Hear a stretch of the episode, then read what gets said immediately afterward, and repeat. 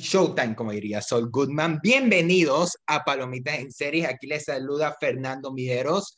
Y si esta es la primera vez en, este podcast, eh, este es un programa donde cada semana hablamos de películas, series, todo relacionado al entretenimiento. Y durante estos últimos meses, en toda esta bomba de series que ha salido, una que ha destacado aún al tener la primera mitad por mayo, si no me confundo, y que recién volvió, es la precuela de una de las mejores series de la historia considerada por muchos. Breaking Bad nos, nos llegó la última temporada de Better Call. Y esta misma semana que estamos grabando, eh, ya pasó como tres días, si no me confundo, desde el final. Y al fin ya podemos comentar de la serie. Ya hace un tiempo hemos tenido ganas de comentarla hasta de Breaking Bad. Solo que vamos ahorita aprovechando que tenemos un fresco el final de Better Call para hablar de ella. Pero no estoy solo, estoy junto a mi compañero Palomitas que sí vio la serie a la par conmigo. Y ese es Brandon, ¿cómo te va? Hola, ¿qué tal? Eh, mucho gusto otra vez de estar aquí con ustedes. Ya va un rato en el que no salía, pero por temas de universidad se me había complicado un poco, pero pues estoy contento de estar aquí para hablar de esta gran serie y pues nada más, o sea, pues qué mejor que con un gran invitado. Sí, antes de llegar los invitados, justo aquí, casi que como somos tres, vamos a representar a una de las facetas de los personajes de Bob Odenkirk. Aquí estoy eh, vestiéndome casi a los Saul Goodman. Ahí tenemos a nuestro amigo Gene, vamos, eh, justo como que con el fondo que el blanco y negro.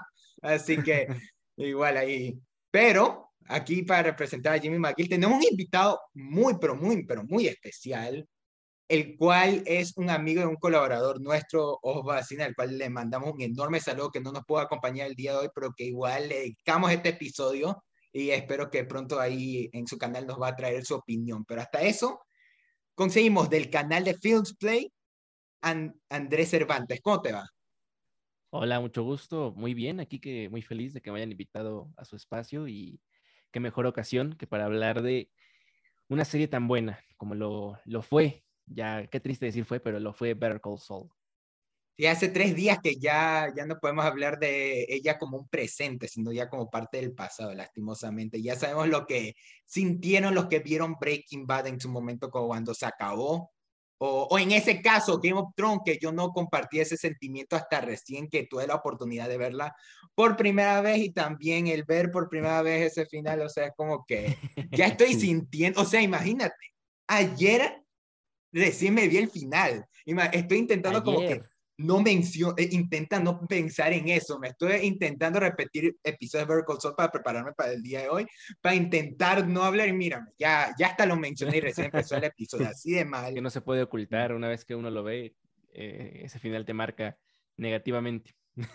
aquí en, en, el podcast vamos a hablar muy pronto de Game of Thrones aprovechando House of of the Dragon, casi digo House of Cards, así de, así, me dejó el cerebro, pero bueno, entonces, eh, la cual también tiene un final muy parecido, que digamos, así que para hablar de algo mm, positivo, bueno, vamos a hablar de Better Call Saul, una serie que Brandon ha querido hablar desde mayo, pero él recién se enteró que la dividieron a la mitad y de que teníamos que esperar la fecha que salga la segunda mitad para poder comentarla. Entonces, hasta eso nos preparamos, fuimos recordando un poquito. Mi mamá ya se está viendo por primera vez Breaking Bad y ahí la estoy acompañando, así que ya ahí tengo un poco fresco, pero bueno, entonces ya para antes de hablar de la serie, como siempre, cuando tocamos estos temas de una producción como tal, me gusta preguntarle a mis compañeros lo, su background con este, así que el orden prácticamente, aunque cualquiera de ustedes, cuando quieran hablar, como siempre, hablen. Ah, eh, es una conversación con spoilers, obviamente.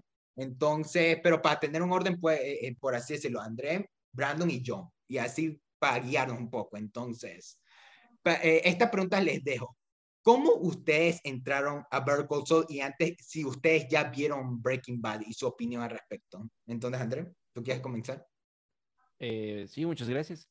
Eh, pues yo no he visto Breaking Bad, no, no o sea, eh, eh, si está, yo sí está considerando si, si alguna persona, yo le hago esa pregunta y me dice no ha visto Breaking Bad, pero eso lo podríamos tocar después, pero todavía, Sí. Pues mira, yo empecé en este mundo em, poquito, la serie acabó en 2013 me parece, entonces yo debía haber empezado poquito antes de que se emitiera el capítulo final viendo Breaking Bad. Eh, me acuerdo que la maratoneé y justamente vi el final mm, habrán sido unos dos, tres días después de que se emitió. Fue una casualidad, ni siquiera busqué apurarme para ver el final, simplemente dio la casualidad que lo terminé eh, en esa ocasión que, se iba a emitir el final. Entonces lo vi prácticamente, eh, no en vivo, pero unos días después. pues llegué a tiempo a, ese hype, ya hace casi tres, 10 años. Em, y bueno, obviamente Breaking Bad pues es una serie que, que, te marca, ¿no? Sobre todo a esa edad, creo que es la serie que te pasa, yo antes quería ser actor y fue la cosa que me pasó de ser actor a querer ser, eh, que me gustara el, guionismo y la dirección y todo eso. Eh, una serie muy importante, creo yo, al menos, eh, bueno, en sí, para la cultura y para mí también muy importante. Y Better Call Saul, yo llegué tarde al, al tren, me parece que salió en 2015 yo he de haber empezado a verla hasta 2018, cuando se estaba emitiendo la, justamente la cuarta temporada. Eh, no confiaba en ella, nunca me llamó la atención. Eh, un gran error creo que muchos cometimos, no sé si ustedes la, habrán visto en vivo, pero no, no me llamaba la atención. Eh, hasta que un día una persona me la recomendó muy efusivamente, un primo, y después corroboré que había muy, comentarios muy positivos sobre ella y dije, bueno, vi, vi en IMDb que no tenía nada de malas reseñas, que estaba muy bien valorada. Dije, bueno, tal vez sea momento de empezar a ver la historia de, en ese momento, Saul Goodman. No me acordaba que era Jimmy McGill hasta ahora que, bueno, ya todos lo conocemos como Jimmy. Y bueno, esas temporadas me parecieron fenomenales. Me acuerdo, vi, acabé de ver la cuarta en vivo. Yo creo que iba como a la mitad cuando ya llegué, eh, digamos, a, a, la par. Y vi los últimos cuatro o cinco episodios ya cada, salían cada lunes, me parecen, cada martes. Si era en Estados Unidos, que por AMC se transmitía los lunes y en Netflix llegaba el martes de mañana. Ah, exacto, que siempre fue, conforme se, acercaba el final, siempre era un dolor eh, que, que, ocurriera eso, porque pues había spoilers todo el día. O sea, si no podías verlo en la madrugada o en la mañana, pues tenías que aguantarte todo el martes ya con spoilers de los americanos que lo vieron en la noche y de las personas que la vieron eh, en la noche o en la mañana. Y, así, pues ya las últimas tres temporadas ya me enamoraba cada vez más. Uno de mis primeros videos, de hecho, fue en 2018, cuando acababa de terminar la, la primera temporada de, la cuarta temporada de Better Call. Em, porque justamente me fascinó, o sea, me quedé completamente enamorado de lo diferente que era de Breaking Bad y lo buena que era sin depender de, de Breaking Bad como tal. O sea, tenía una esencia muy, muy suya. Eh, la forma en que los conflictos funcionaban sin necesidad de violencia y demás, como pues Breaking Bad funcionaba, ¿no? Que nunca dejaba de pisar el acelerador, me enamoró. O sea, yo creo que en ese momento, y hoy sí también lo, lo, pienso, era lo más cercano que, que en experiencia que, que, me recordaba a Los Soprano. O sea, Los Soprano y Better Call Saul me parece que son series muy cercanas en cómo maneja los personajes y cómo eh, interactúan entre ellos y demás. Y pues esa es mi experiencia. Y ahora al final, pues igual cada episodio me dejaba atónito eh, primero con ese ritmo acelerado de, los primeros eh, episodios de esta temporada y después de ese epílogo tan bien construido. O sea, e, e, es, creo que es la palabra, ¿no? Excelentemente construido. Pero, ¿ustedes qué opinan? ¿Qué, ¿Cómo fue su experiencia y, y qué les ha parecido este, esta última temporada? Eh, justo antes de pasar con Brandon, sí quería mencionar que no lo había pensado, pero podría ser también lo mismo que pasó en su momento con Los Sopranos, la cual también ya tuve la oportunidad de ver el año pasado completa y sí me pregunto cómo habría sido en su momento, o sea, además de que creo que fue Brian Cranston quien dijo que Breaking Bad existe gracias a Los Sopranos y no, no solo esa, ¿sabes a cuál también me recuerda a Mad Men? La cual también es otra de mis series favoritas, la, la serie favorita de mi, de mi papá, y entonces como que sí me pregunto lo que sintieron esas personas cuando la vieron por primera vez y cómo debió haberse sentido al final. Entonces, como que... O sea, imagínate en el tiempo de Los Sopranos que haya Twitter y que haya gente eh, escribiendo después del final de Los Sopranos. O sea, esto ya te dice todo. Sin contar qué sucede en el final de Los Sopranos, lo cual también ya se volvió algo popular. Ya nosotros podemos entender lo que, lo que debió haberse sentido. Pero antes, sí. antes de ahondar más en las temporadas justo que estás como que tocando de una Brandon, tú Cielo, cómo tú entraste a la serie y tus pequeños comentarios de Breaking Bad, porque tú sabes, le vamos a hacer episodios más extensos, pero ahí para que vaya un poquito con lo que sería antes de Berkeley Soul. Ok, perfecto. Eh, bueno, yo al igual que, pues, yo creo que la mayoría de las personas también me vi ver, eh, digo, ver Breaking Bad antes. Y pues, no sé, como que desde un inicio, con ese ritmo un poquito lento, mm, no sé, o sea, me llamaba mucho la atención porque yo me acuerdo que en aquel tiempo que, según eh, recuerdo, la pasaban en tela abierta, si no estoy mal. Hubo un tiempo que creo que la pasaban en tela abierta, la verdad no, no estoy muy seguro ahí. Eh, yo era como esos capítulos de Dragon Ball que veías, pero como que no llevaban un orden porque pues, no sé, se me pasaba algún episodio, cualquier cosa. En mi caso eran con los Power Rangers, así era mi infancia. Ok, bueno, sí, o sea, de eso de que no podías ver los capítulos seguidos porque pues por alguna razón, no sé, no, no estabas en tu casa cuando salía el episodio, yo qué sé. Y ya cuando me pude ver Breaking Bad eh, completo ahora que estaba en Netflix, la verdad es que la disfruté muchísimo, me gustó muchísimo la serie. Eh, al principio sí me costó un poquito por este ritmo lento que llevaba, pero después era de que no podía dejar de verla. Me aventaba de tres, cuatro capítulos al día, si, era, si tenía tiempo o así. Y me pasó un poquito lo mismo que André con Better Call Saul. Al momento en el que yo vi el final de Breaking Bad fue como de, ok, esto es, no sé, o sea, como que me voló la cabeza. Y una serie spin-off como que no me llamaba tanto la atención. Y no la empecé a ver también ya después, no sé, como que las mismas personas iban hablando de la serie, iban hablando, decían que era muy buena, que estaba casi a nivel de Breaking Bad. Y me llamó mucho la atención, comencé a verla y pues hasta aquí estamos. Este, la verdad es que tienen, tenían toda la razón. A pesar de que es una serie que va más por el lado de construir al personaje, no tanto como con estas escenas de violencia que tiene Breaking Bad, eh, me atrapó demasiado inclusive puedo decir de que sacó uno de algunos de mis momentos favoritos de la serie, o de todo como que el universo de Breaking Bad, Porque eso ya, juntando con el camino, casi que casi este ya es como el universo televisivo de, de Breaking Bad, tanto en series como películas. gustó de una que lo mencionaste, es, eh, Andrés, una, un rápido comentario de El Camino. Ah, pues me parece que es el padrino 3 de esta saga. El, que llegó eh, antes del Padrino 2. Sí, pero llegó antes del Padrino 2. O sea, yo creo que yo siempre voy a definir a, esta trilogía como la, la, trilogía del Padrino de la televisión, por su influencia y su calidad. Y por eh, lo que es más interesante es que por el debate de, de, si el Padrino 2 es mejor que la 1, hay unos que dicen que el Padrino es mejor, hay unos que dicen que el Padrino 2 es mejor, así como habrá gente que diga que Breaking Bad es mejor y habrá gente que diga que Better Call Saul es mejor, pero nadie duda que el camino no es mejor que...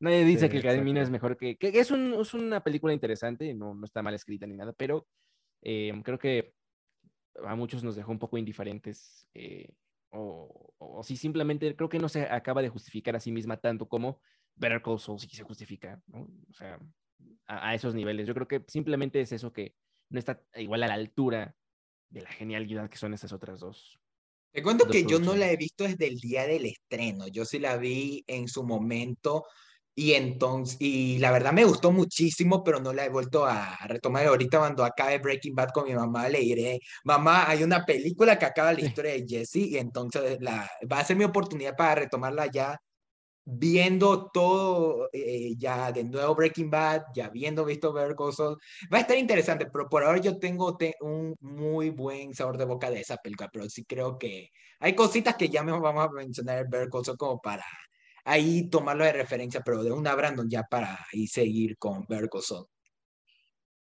eh, pues creo que era todo lo que tenía que decir ah, sobre esto hasta ahorita, para ya adentrarnos un poquito más a la plática de la serie. Ok. O bueno, de la temporada, mejor dicho. Ok, entonces antes como tal, aprovechando que ya la serie acabó y antes de hablar de la temporada final, ¿ustedes cómo podrían comentar sobre de la temporada 1 a la temporada 5? ¿Qué fue lo que ustedes vieron en ese transcurso que, de tiempo que comenzaron a valorar la serie y lo que la hizo ya eh, así al punto de que está al nivel de Breaking Bad en ese momento antes de la temporada final, Andrea? los personajes. Yo creo que los personajes fue la primera cosa que, que me enamoró así, en la relación de Chuck y, Jimmy, y cómo la serie muy puntualmente los va definiendo, em, y, la escritura en sí de cómo hace eso, por ejemplo, a mí, la relación de, yo creo que podría decirte en general, la relación de, Jimmy y Chuck se me hace una tragedia aún más grande que, que la, la, de Kim y, Jimmy. Eh, creo que aparte es, está en ese sentido escrita, de, incluso más trágica, ¿no? Cuando te, muestran estos flashbacks que solo te los enseñan a ti como espectador y entiendes muy bien a los personajes, pero los personajes no se entienden a sí mismos. O sea, entiendes por qué Chuck hace las cosas hacia Jimmy, eh, porque siente lo que siente y de dónde viene un poquito ese resentimiento, pero es trágico porque Chuck mismo no entiende de dónde viene. O es algo que solo le dan al espectador y hacer ese tipo de, conexiones y ver cómo cobran vida los personajes así eh, y ver escenas tan bien escritas, pues fue lo que simplemente a mí me dijo, pues que esto ya ni siquiera es como Breaking Bad, es otra cosa, eh, pero es igual de, bien escrita con, Breaking Bad. Yo creo que me quedo en esas cinco temporadas. Eh, lo que más me cautivó al principio fue la relación de, Jimmy y Chuck y después, pues bueno, ya hay dos temporadas en las que Chuck pues ya no sale. Eh, yo creo que lo que me mantuvo eh, fue un, gran acierto, eh, fue que metieran también la trama del cartel. Y sobre todo cómo la justificaron, porque primero yo creo que la metieron como para atraer al, público que igual en la primera temporada no estaba tan... Como para aprovechar que era el mundo de, de, Breaking Bad y decían, ¿por qué no meter a Ghost Fring y ya... Exacto. O el background antes de Breaking Bad. Justamente, o sea, por eso yo creo que la metieron y para que más fandom viera, o sea, se, interesara por ver Call Saul al saber que iban a salir estos personajes, pero realmente es una trama buenísima, o sea, y después como, nunca te imaginas cómo le van a unir con la de Jimmy y qué importancia va a tener, pero pues la verdad era una trama muy, muy entretenida de ver, además de que igual compartía que estaba muy bien escrita y cada detalle, eh, yo creo que si Breaking Bad tiene un millón detalles, Better Call Saul tiene dos mil. Entonces, como que, uno viendo de nuevo las escenas de Better Call como que puede sacarle más cositas. Ahorita me di cuenta que estaba eh, poniendo de fondo el, el, primer episodio de la última temporada, el, libro de la máquina del tiempo, el cual va a ser más importante en cuando hablemos de la última temporada, pero no me di cuenta hasta que vi el episodio final, que al ver otra vez este episodio como que, como que eh, ahí viene el meme de Vince lo pensó en todo, quién sabe si de verdad fue eso, pero es que así de bien escrita está. Que ese libro también sale en el primer episodio de la, no sé si es el primero o el segundo, de la sexta, cuando están haciendo como el, cateo a la casa de Jimmy. Sí, es eh, me parece que se ve, se ve ese libro que también lo tenía Jimmy. Entonces, eso sí, te, digo, el diablo está en los detalles. Eh, y esta serie tiene mil y un detalles. Y sobre todo creo que es exquisita de ver en ese, en ese sentito, porque hay muchísimas escenas en las que no hablan y solo ves a los personajes maquinando algo, ¿no? O sea, cuando Jimmy, por ejemplo, la avienta eh, unas bolas de, de, billar, de, de, de, boliche al, al, auto de Howard, pues te pues muestran como que todo el proceso de, del plan, pero no, no entiendes el plan, simplemente lo ves a él como haciendo el, el swing y no entiendes qué está haciendo, por qué está comprando hasta que vayas el plan. Entonces, ese tipo de engagement que hacen al espectador para que estés como que todo el tiempo que está pasando, estoy conectando a papá, es muy, lo hace muy entretenida de ver y muy buen cine.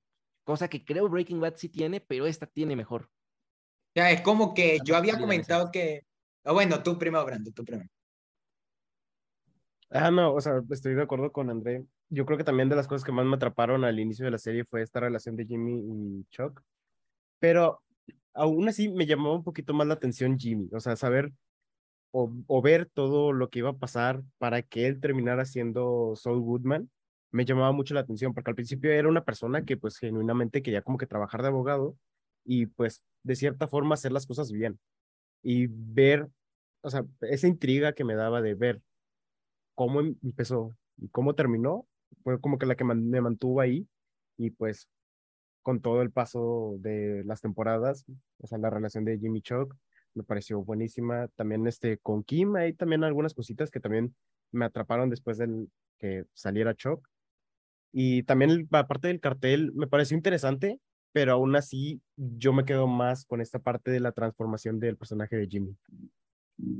Y justo ahorita con lo que mencionaban sobre cómo, eh, bueno, no sé si ahorita justo tocar lo de las dos tramas, porque ahorita acoplando de que no había dicho mi, mi background con esta serie era de que yo la tomé por la tercera temporada, que me vi en todo un verano de vacaciones, eh, la serie Breaking Bad, la vi por primera vez y de una me volé las dos temporadas de Better justo antes de cachar la tercera temporada y esa la vi semanal en Netflix y de ahí le he seguido hasta el día de hoy. Pero entonces algo como tal, y de ahí obviamente el camino la, la vi cuando se estrenó. Y entonces, en su momento, en la primera temporada más que todo, me cogí un poco el cambio de ritmo pero había algo en el personaje tanto de, de Jimmy, ahora como tal de Saul Goodman, que es atrapante fuera de que es Saul Goodman. O sea, es un personaje interesante y esto sí me hace pensar eh, un poco en, lo, en la pregunta que les haré después sobre lo tan bien sostenida que podría estar la serie así, pero como tal, una otra cosita que sí me, como que me dificultó al comienzo, pero que después la fui valorando, es el tener tantas tramas aparte de Jimmy. Sí quería preguntarles a ustedes qué opinan de esto, porque mientras más avanza la serie, más deja de ser solo la, la serie de Jimmy y de Saul Goodman, sino la serie de diferentes personajes de Breaking Bad. Cogen a Mike, que es parte de esa trama, lo separan en la segunda temporada y poco a poco entra Ghost, entran los gemelos, entran diferentes personajes que ya vimos en Breaking Bad y al punto de que ya casi que en vez de ser Better Call es el libro de Better Call casi que casi. Y entonces, eh, sí les quería preguntar, ¿ustedes si creen que aún así funciona, aunque como tal se siente como dos series diferentes al mismo tiempo, así por lo tan divididas que están por momentos la trama, o creen que como tal era la única forma de hacer como que una serie así funcionara?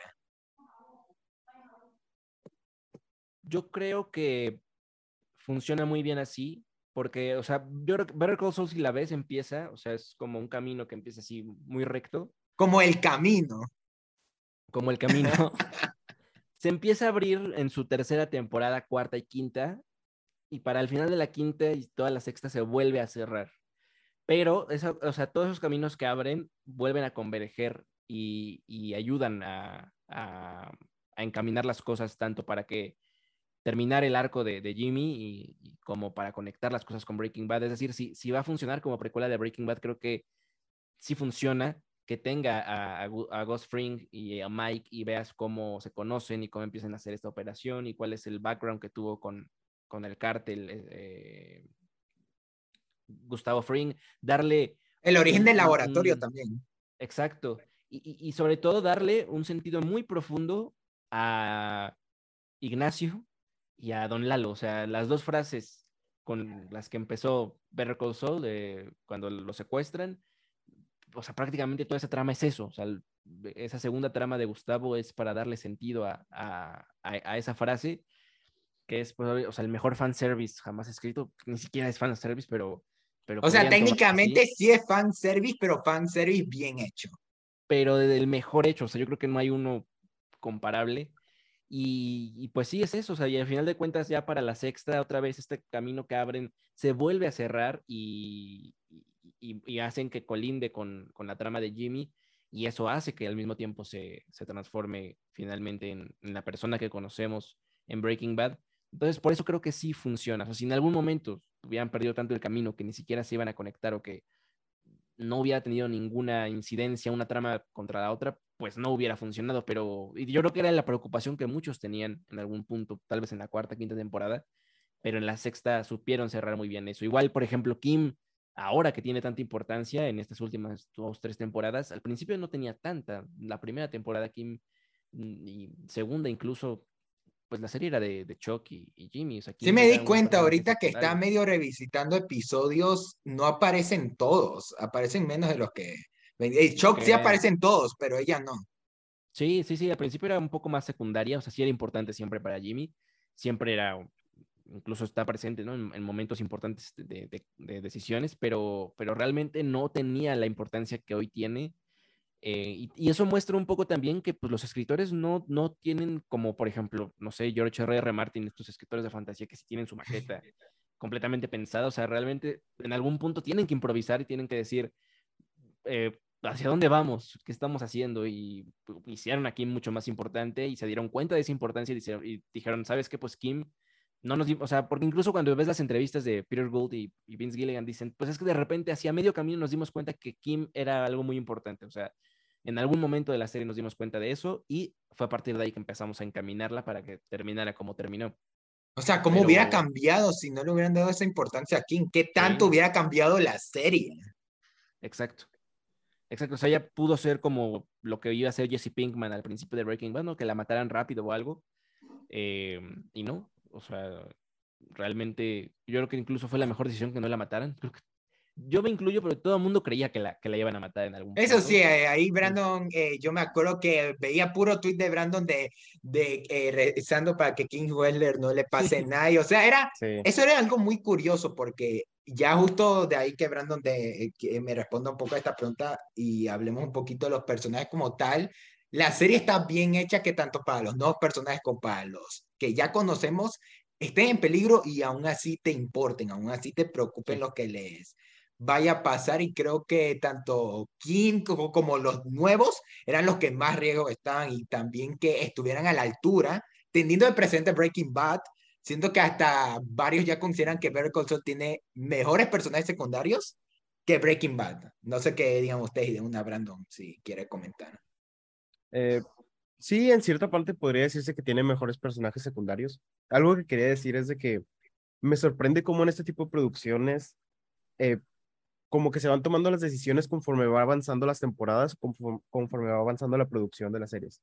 Porque así como lo dicen, o sea, Kim en un inicio no iba a tener como que tanta importancia, hasta ya en un punto en el que se dieron cuenta como que era muy importante.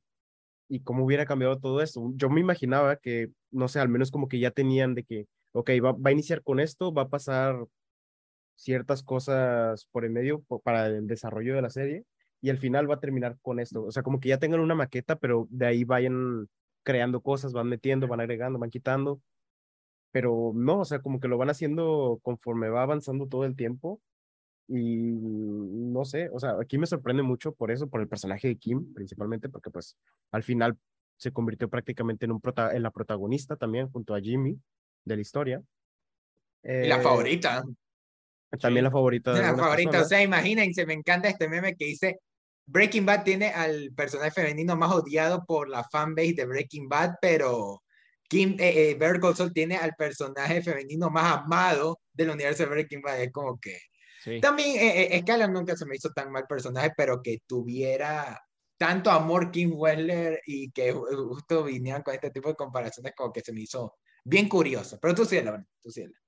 Sí, ah, bueno, luego, eh, conforme a lo otro, eh, me parece como que una historia tan redonda que, aunque, como dice André, que se vaya desviando un poco hacia otros lados, al final termina uniéndose y termina pues dándole sentido a la historia. O sea, no es como que van metiendo tramas que al final no sirven para nada. O sea, cada una tiene su explicación, cada una tiene su razón de estar ahí y al final pues todo eso apoya para al final mostrarnos todo esto, o sea, como para ayudar al personaje de Jimmy.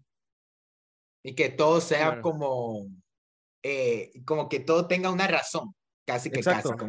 Además, porque en este, en Breaking Bad, cuando ah, creo que es el primer episodio donde sale Saúl o el segundo, no recuerdo, cuando lo secuestran.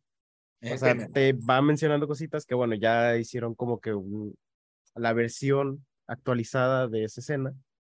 Pero ahí te van, este, creo que si no estoy mal, menciona a Lalo. Lalo a Lalo y a Nacho. Y a Nacho. Exacto. Y, o sea, son como que cositas como que al principio tal vez si no le da bastante importancia, pero luego después ya como que dices, ah, ok, o sea, esto es lo importante, estos son estos personajes, ya sabemos por qué los mencionaron, o sea, no solo los mencionó porque sí, o a lo mejor en un inicio sí, solamente dijo, ah, dos nombres de personas, ok, estos, pero luego ya después les dieron un sentido. O sea, como que no agregan cosas por agregarlas solamente, sino que les dan un sentido a final de cuentas. Aprovecharon a la final, porque como yo dije, el mame de Vince lo pensó en todo, pero también Peter Go, que estuvo involucrado, creo que hasta él también fue parte vital de, de esta serie a la par de Vince, y siento que a la final aprovecharon elementos de Breaking Bad, que ya a la final tenían como una imagen de, ok, un poco de, cuando escribimos este personaje, ya imaginarnos un poco de de su background y todo para manejarlo bien y que tenga sentido narrativo durante toda la serie. Y aprovecharon, nomás como que, y ahí ya nomás en esta serie era como que hacer una historia con eso. Y creo que superaron todas las expectativas, o sea, porque como decía André, como decía Brandon, nadie le tenía fe este, yo sí le tenía cierta expectativa, pero es porque yo ya la cogí en el camino. O sea, en el camino es la palabra clave de este episodio para que vean. Entonces, como que yo ya tenía esa expectativa. Y, y sí me jugó un poquito en contra del comienzo, pero mientras más fue avanzando, como que, como que sí, como que sí tiene razón de, de existir, por así decirlo, si la queremos decir.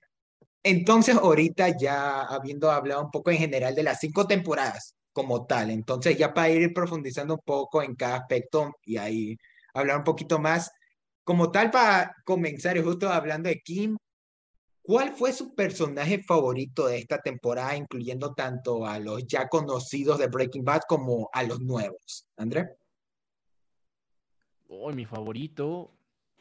Yo creo que a Nacho le tengo un amor, eh, pero es un amor empático. O sea, Nacho me cae bien, lo considero casi casi una buena persona. Y, a muchos les recuerda a Jesse. Eh, incluso se ha comparado un poco su, historia, cómo evoluciona la de Jesse. Es como el Jesse que no se, no se salvó. Pero eh, es que yo ah, en esta temporada odié a mucha gente. En esta temporada creo que perdí, por ejemplo, perdí todo el respeto que le tenía a Jimmy y a, Kim. Eh, se me hacen personajes extremadamente bien escritos, pero la verdad es que sí los considero, por lo que vi, bueno, tuvieron un poco de expiación, pero al menos la primera parte los consideraba los peores personajes que de, Breaking Bad. o sea, personas que en la vida real latino te encantaría. Es como cuando llegué con, con The Office, que uno de mis personajes favoritos de la vida es Dwight, pero si yo me lo encuentro en la vida real, hasta el, el solo comer con él, o sea, es como que... Claro. Exacto, o sea, yo creo que Kim podría ser mi, personaje igual en ese sentido. No, Jimmy, Jimmy. Me gustó mucho lo que hicieron con Jimmy, o sea, eh, creo que de esta temporada me quedo con Jimmy, eh, pero debo remarcar que lo odié. Pero es de esos que amas odiarlo. es como que sí está bien escrito, sí claro, está bien. Y, y amé odiar a, a Kim.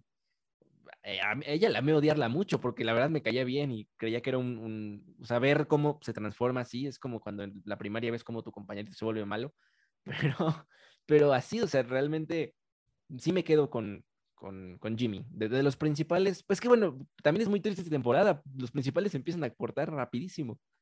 Eh, en cuanto se acaba la trama, bueno, en cuanto muere Howard, pues ya no queda nadie de la trama original de la abogacía. Eh, y después cuando se acaba, digamos, dan cierre la trama, a la timeline de, de Better Call Saul, pues ya nada más nos queda Jin y, bueno, Saul y, y, Kim. Pero me quedo con, con, con Saul Goodman. Como, como lo, lo, hicieron esta temporada, me pareció un gran personaje. Y desde Breaking Bad, ¿a ti te gustaba, aunque solo era considerado, por así decirlo, el alivio comédico, pero por así, tú, tú viste Breaking Bad, tú entiendes el rol que tenía, no tan elaborado, no tan, no tan elaborado, sino no tan profundo como aquí, pero tú aún así lo consideras como uno de los mejores personajes de la serie o no tanto.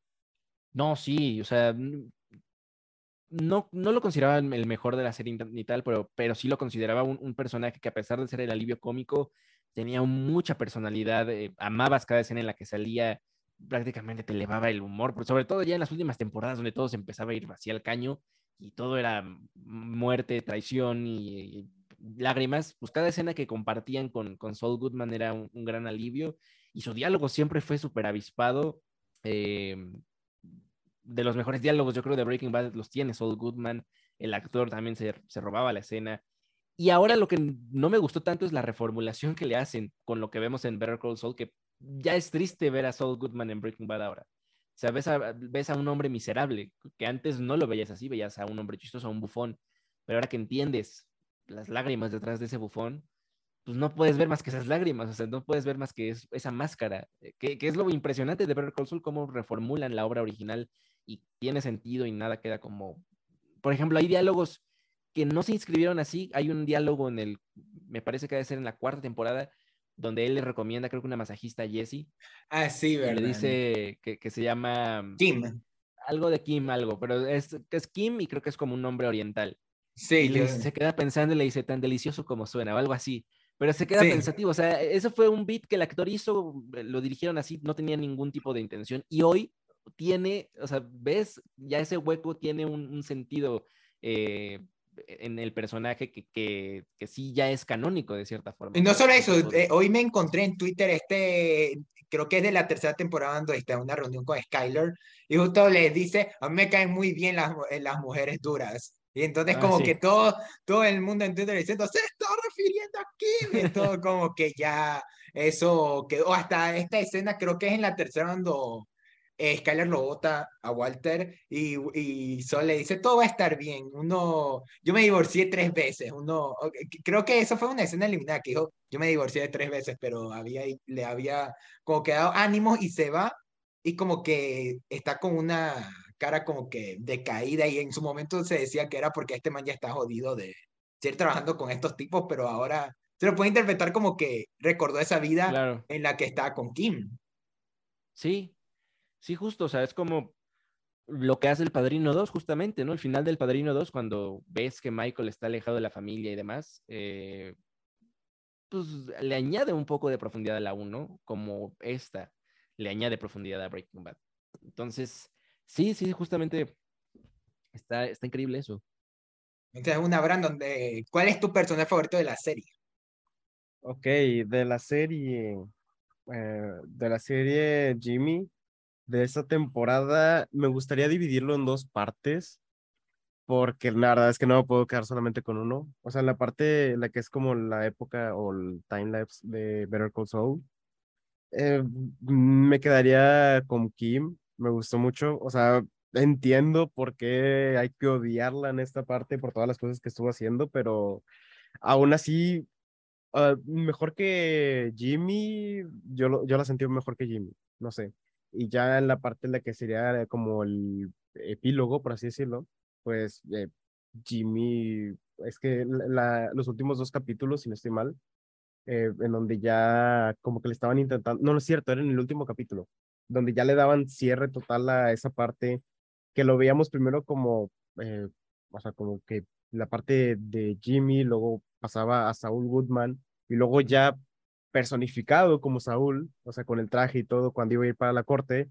O sea, me gustó ver todas estas partes, o sea, y cómo al final terminó regresando a lo que es Jimmy, o sea, ver todas esas facetas que tuvo en el último episodio me gustó demasiado. O sea, por eso como que no me puedo decidir por uno, porque los dos personajes me gustaron en puntos diferentes de la temporada.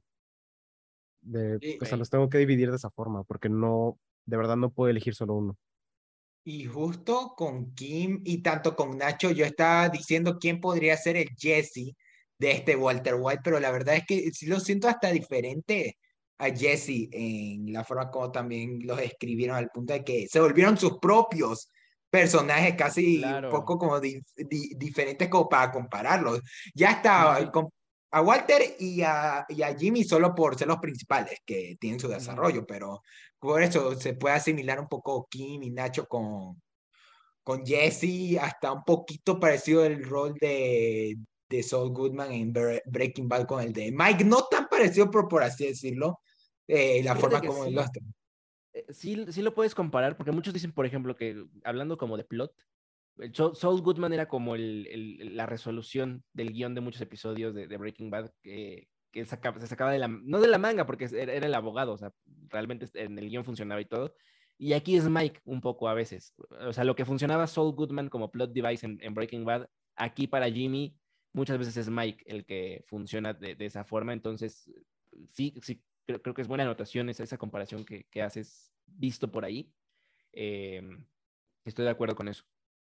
Sí, entonces justo ahorita en mi caso, la verdad sí, yo estaba inclinándome por Kim y hasta también por Nacho, porque la verdad sí creo que es un personaje que de una de los nuevos que introdujeron y la verdad, aunque sí, lo sentía que mientras más la serie avanzaba, más se, se, se separaba de Soul ya como que fue yéndose por su propia trama, pero la verdad aún así funciona. Y también que introdujo a Lalo Salamanca, que también se volvió otro favorito, la verdad. Siento ah, que, que apareció en las últimas temporadas para volverse otro personaje que dicen que Walter tiene suerte de no haberse encontrado con Lalo. Viendo lo que pasó en las últimas temporadas, pero justo creo que al final sí me voy a quedar también. Es una, eh, como lo dijimos casi todos, respuesta trillada, pero la verdad, Sí, creo que Jimmy, porque la verdad, hasta podría considerar, ustedes lo considerarían ya uno de los mejores personajes de la televisión. De la ficción. Sí, sí, sí. O sea, yo, para mí Jimmy es más complejo que Walter White. O sea, y más agradable porque justo ahorita de lo que he visto de la primera temporada, yo no recordaba que Walter White sea tan odioso. O sea, sí, ya es como... la ves otra vez, ¿Te das cuenta de eso? sí, porque, la, porque a mí, como tal, ni Skyler se me hacía odiosa, la verdad. Siempre los veía como personajes humanos, al, fin y al cabo.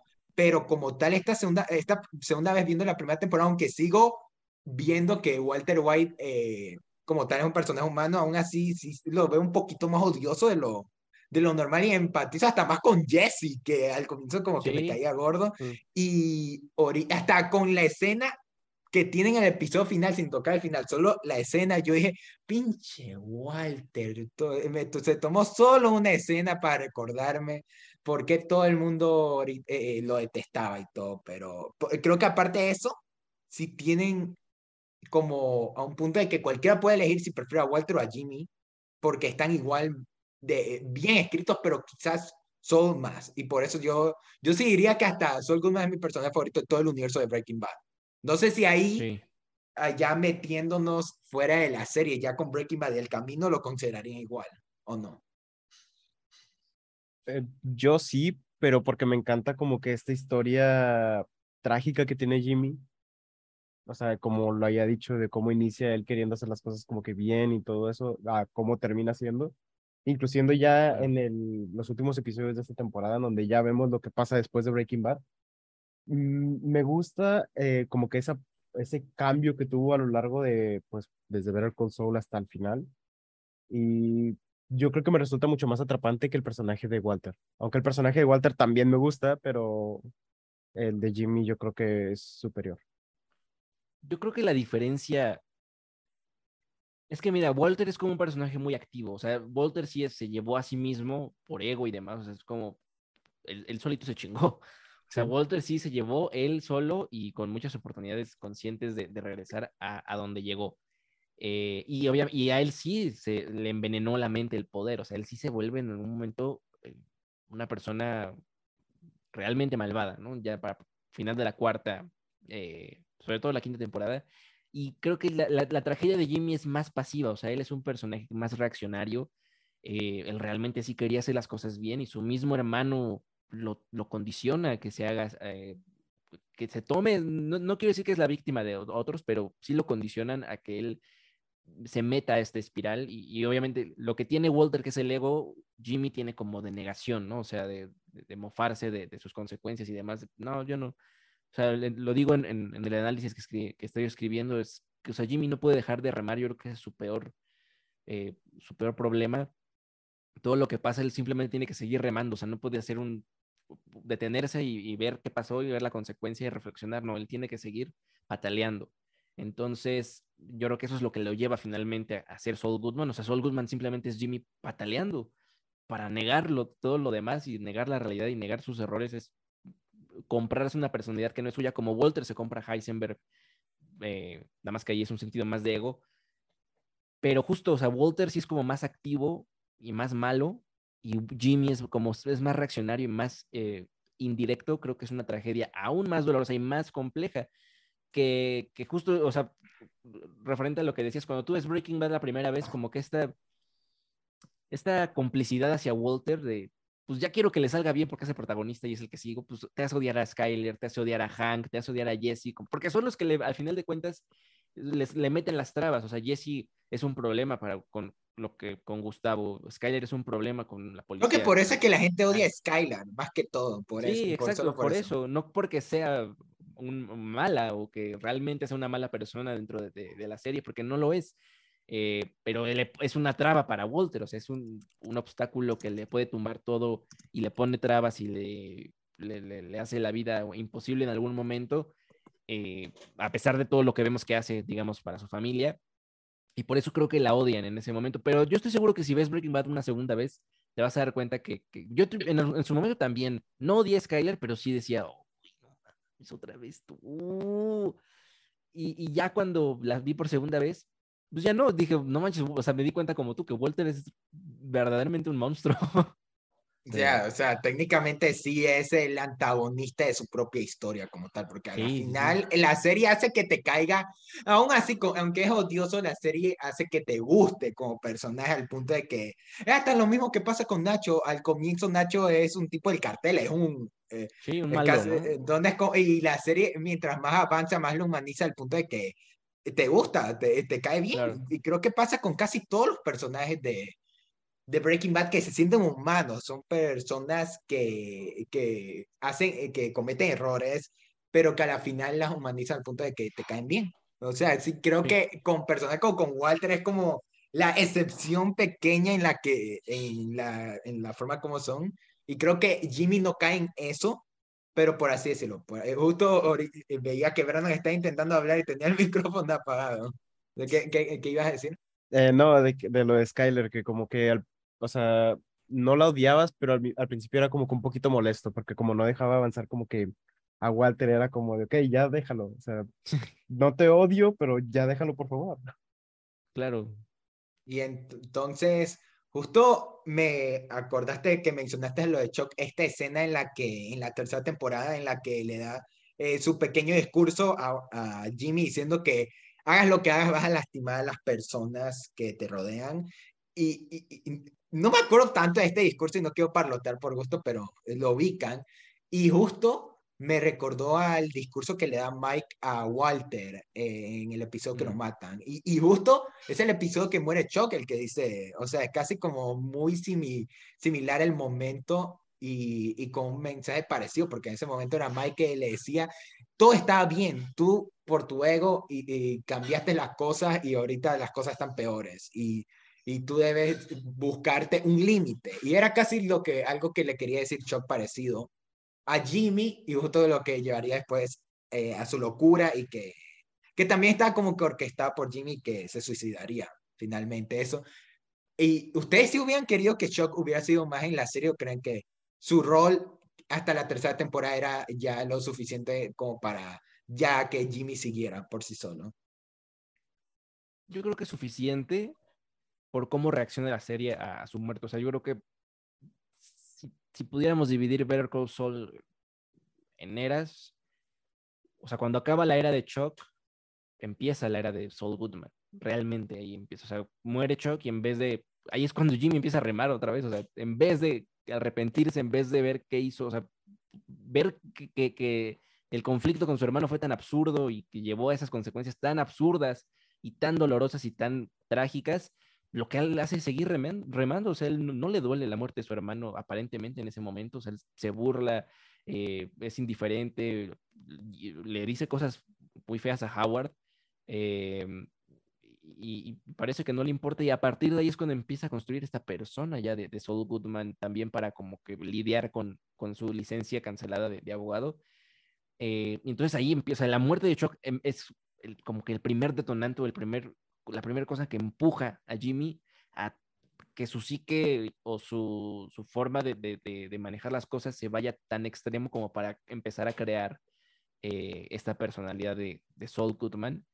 Y si está Choco, creo que no puede existir esa, esa personalidad. O sea, tú dirías que en ese momento es donde Jimmy se transformó en Saul Goodman finalmente. No, es que a mí no me gusta ese concepto no, eh, ni, en, ni, en, Walter ni en, ni en, ni en Jimmy el, el, el, de dividirlo en dos.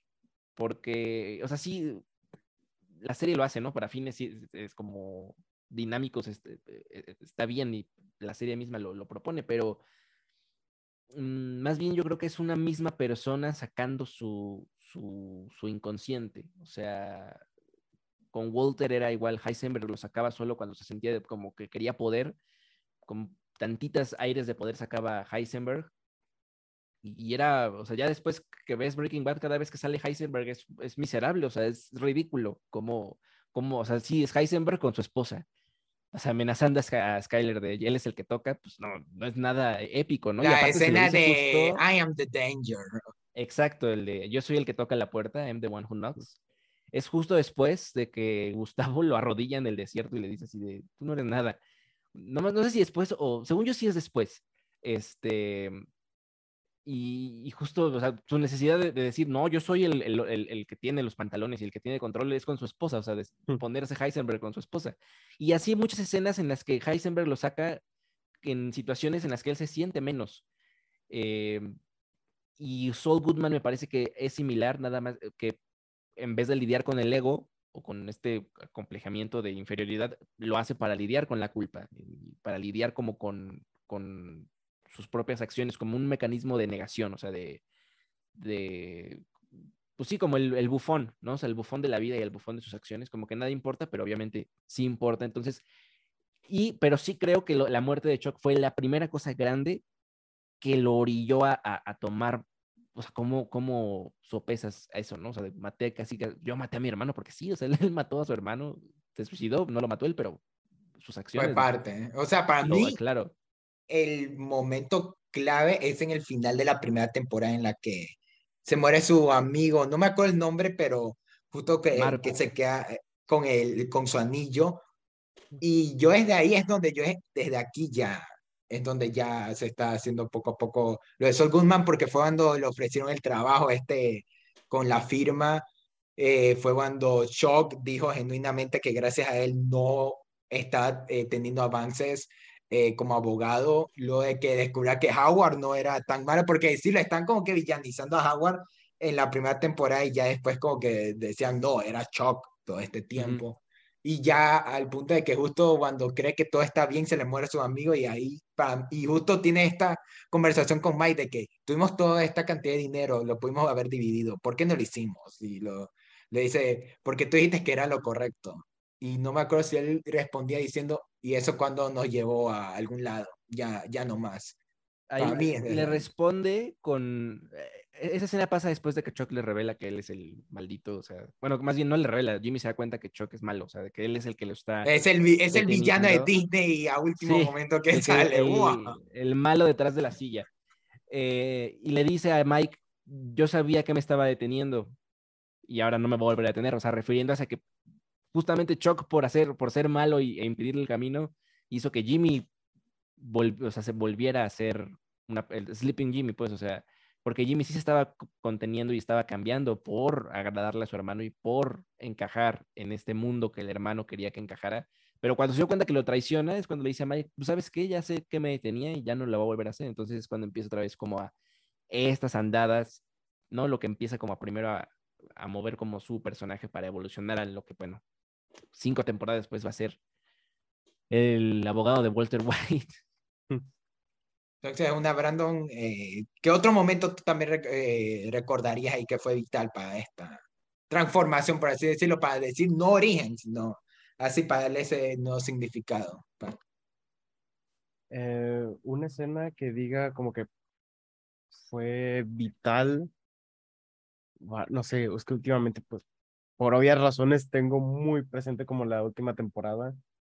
Y algo que a mí me gustó mucho de esta última temporada es, bueno, me, me gustó cómo se ejecutó, no me gustó como que verlo, cómo ensuciaban el nombre de Howard entre Kimmy y Jimmy, porque era como de, ok, o sea, lo están jodiendo, amando poder hasta que pues prácticamente ensucian todo su nombre, ensucian, ensucian todo su legado y con ello pues también se llevan la firma de HH y M y explican el por qué no aparece en Breaking Bad con eso.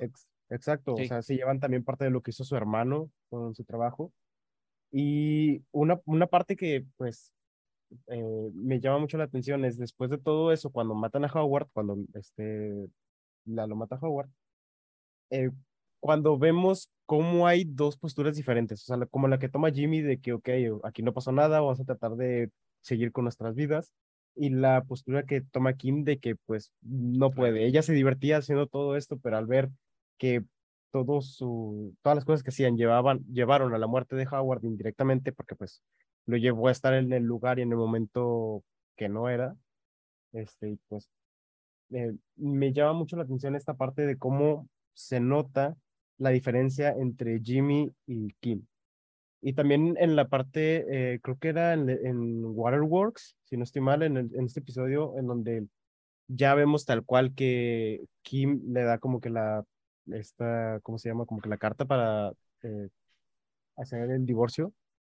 Y vemos como Jimmy, bueno, en este caso Saúl, trata de hacer como que no le importa a Jim, uh, como que no le importa a Kim, haciendo como de que, ah, ok, este, bueno, ten, ya lo firmamos, ten, que tenga lindo día. Y simplemente.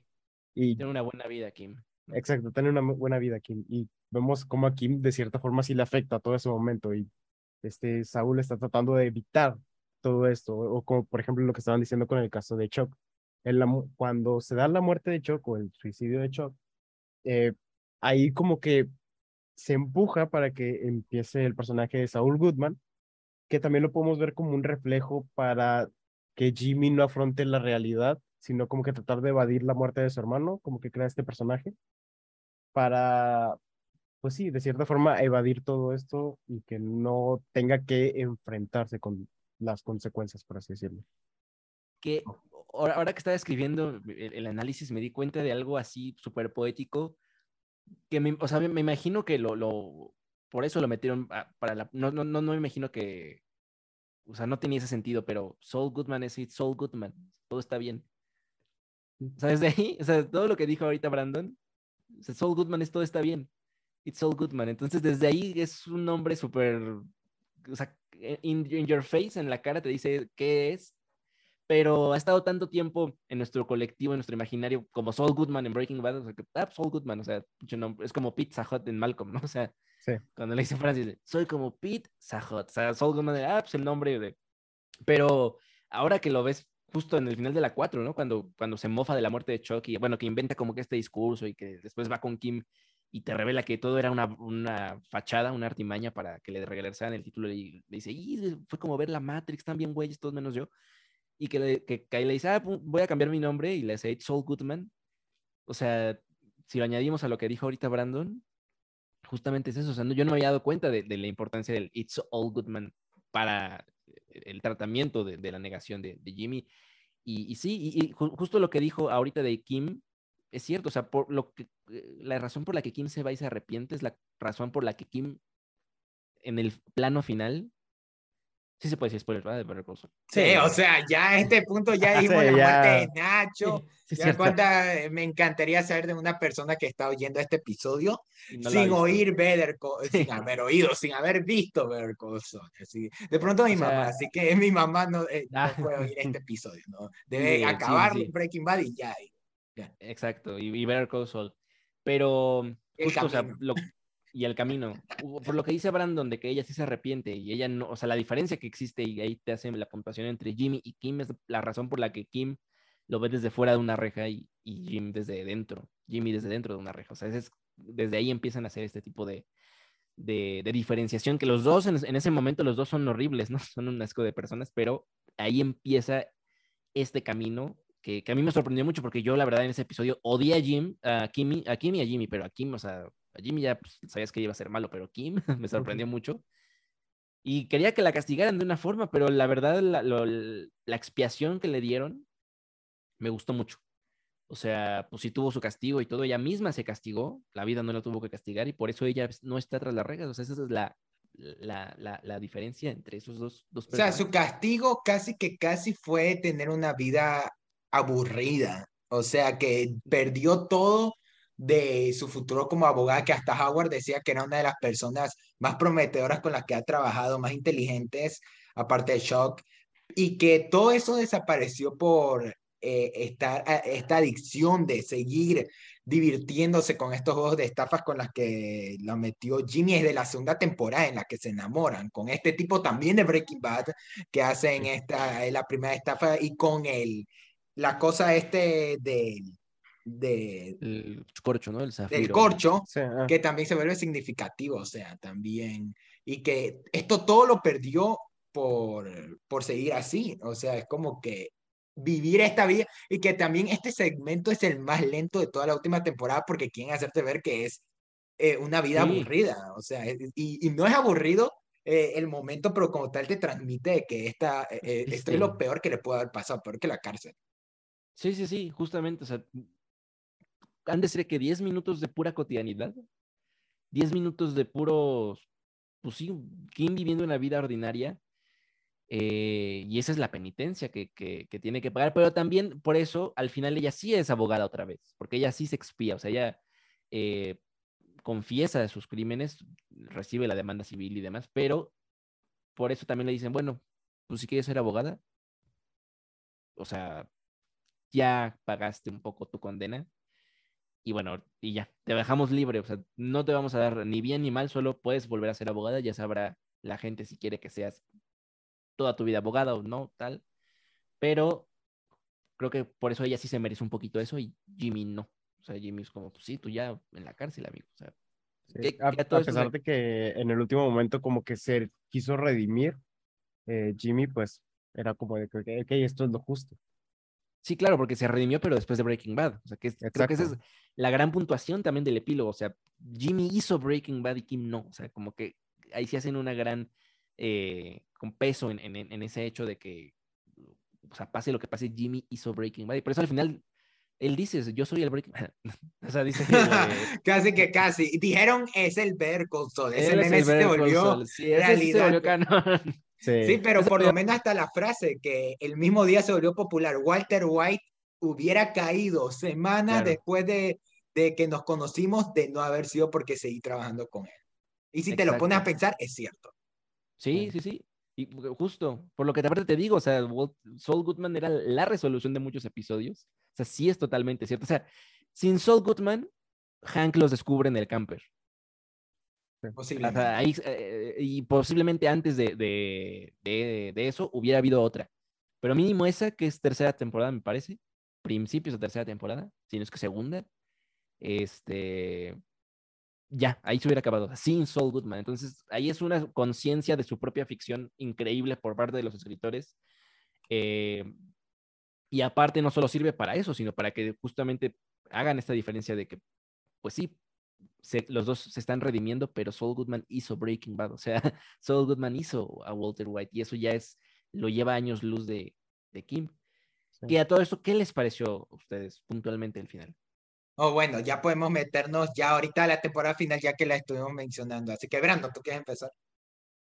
Con el final, o sea, no es como que digas, este es un final que te impacta demasiado, porque justo no es lo que se busca, pero siento que es un episodio que me gustó mucho. Me gustó, como te digo, ver en un inicio cómo es este, eh, trata de ser Saúl Goodman, otra vez escapando de la policía, tratando de evadir, eh, hablándole al tipo de las, o queriendo hablarle al tipo de las aspiradoras para volverse a escapar, y cómo lo terminan atrapando para, estando dentro del, de la cárcel, o, o antes de que lo metieran a la cárcel, transformarse esa última vez en Saul Goodman, me gustó ver, me gustó ver eso.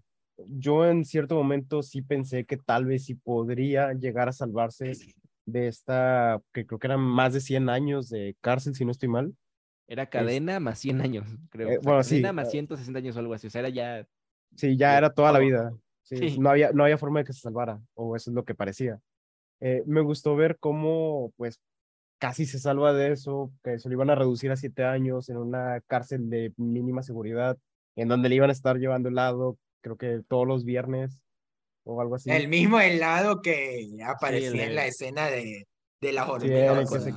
Y también que lo encontraron en un basurero, como también ponían al comienzo de la temporada el, esta figura del Saul Goodman en un basurero, que era como el meme de esto es cine, esto es cine. Exacto. No, pero Justo, sí, sí, pero...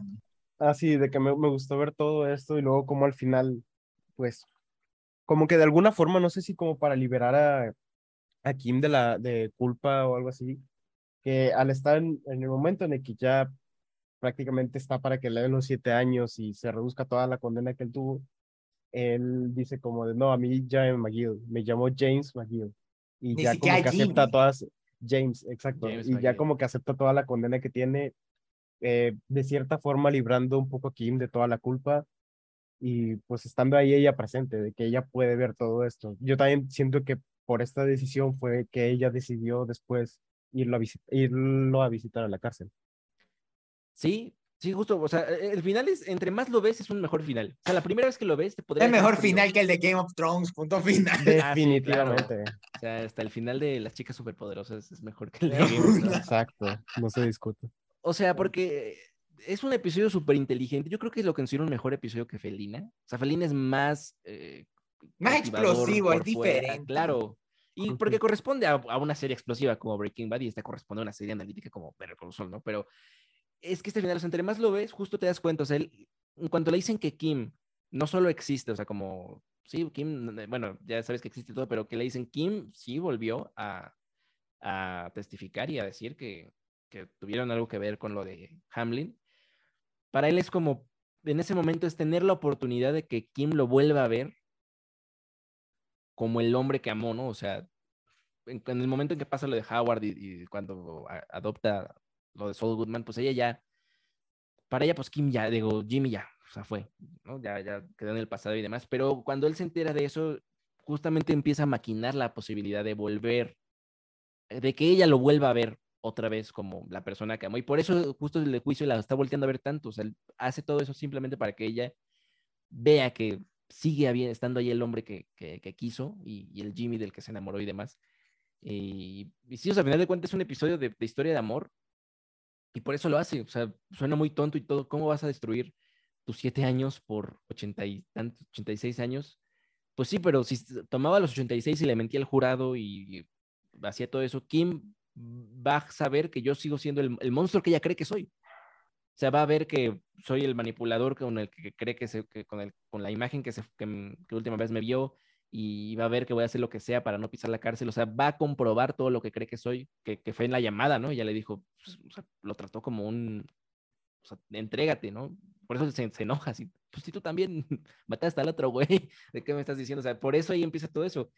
Y cuando ella ve que no, o sea, que, que él se redime, es cuando tiene el chance de, de, volverlo a ver como, como Jimmy McGill. Por eso justamente dice, se vuelven a encontrar como Kim y Jimmy, no como Soul y, no sé, Giselle, que era el otro, el, alter ego de, de, ella, pero igual, este, funciona así, o sea, entre más lo ves, más eh, complejo se vuelve, por así decirlo.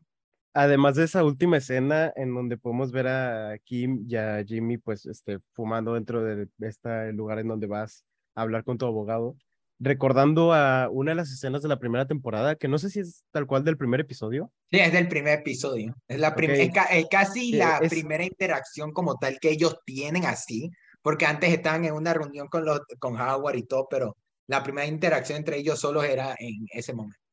Sí, que fue, es calcada la, esos últimos, esas últimas escenas, por así decirlo. Y algo que me, me, gustó mucho, o sea, ya viéndolo por la parte como que más como de imagen de fotografía, es que todo estuviera en blanco y negro, nada más lo único que tenía color era la punta del cigarrillo. No me di cuenta eh, cuando era porque lo vi a las 2 de la mañana y, y sorpresivamente no me dormí, no me dio sueño, así de bueno estuvo ese final, no me dio no me dio sueño. Eh, ni siquiera el de Game of Thrones me hubiera dado sueño porque hubiera estado tan enojado que ni siquiera me hubiera dormido. Así. Sí. Exacto. Mira, otra vez Game of Thrones ganando. No, va, quitemos eso. Entonces, pero así, o sea, así de.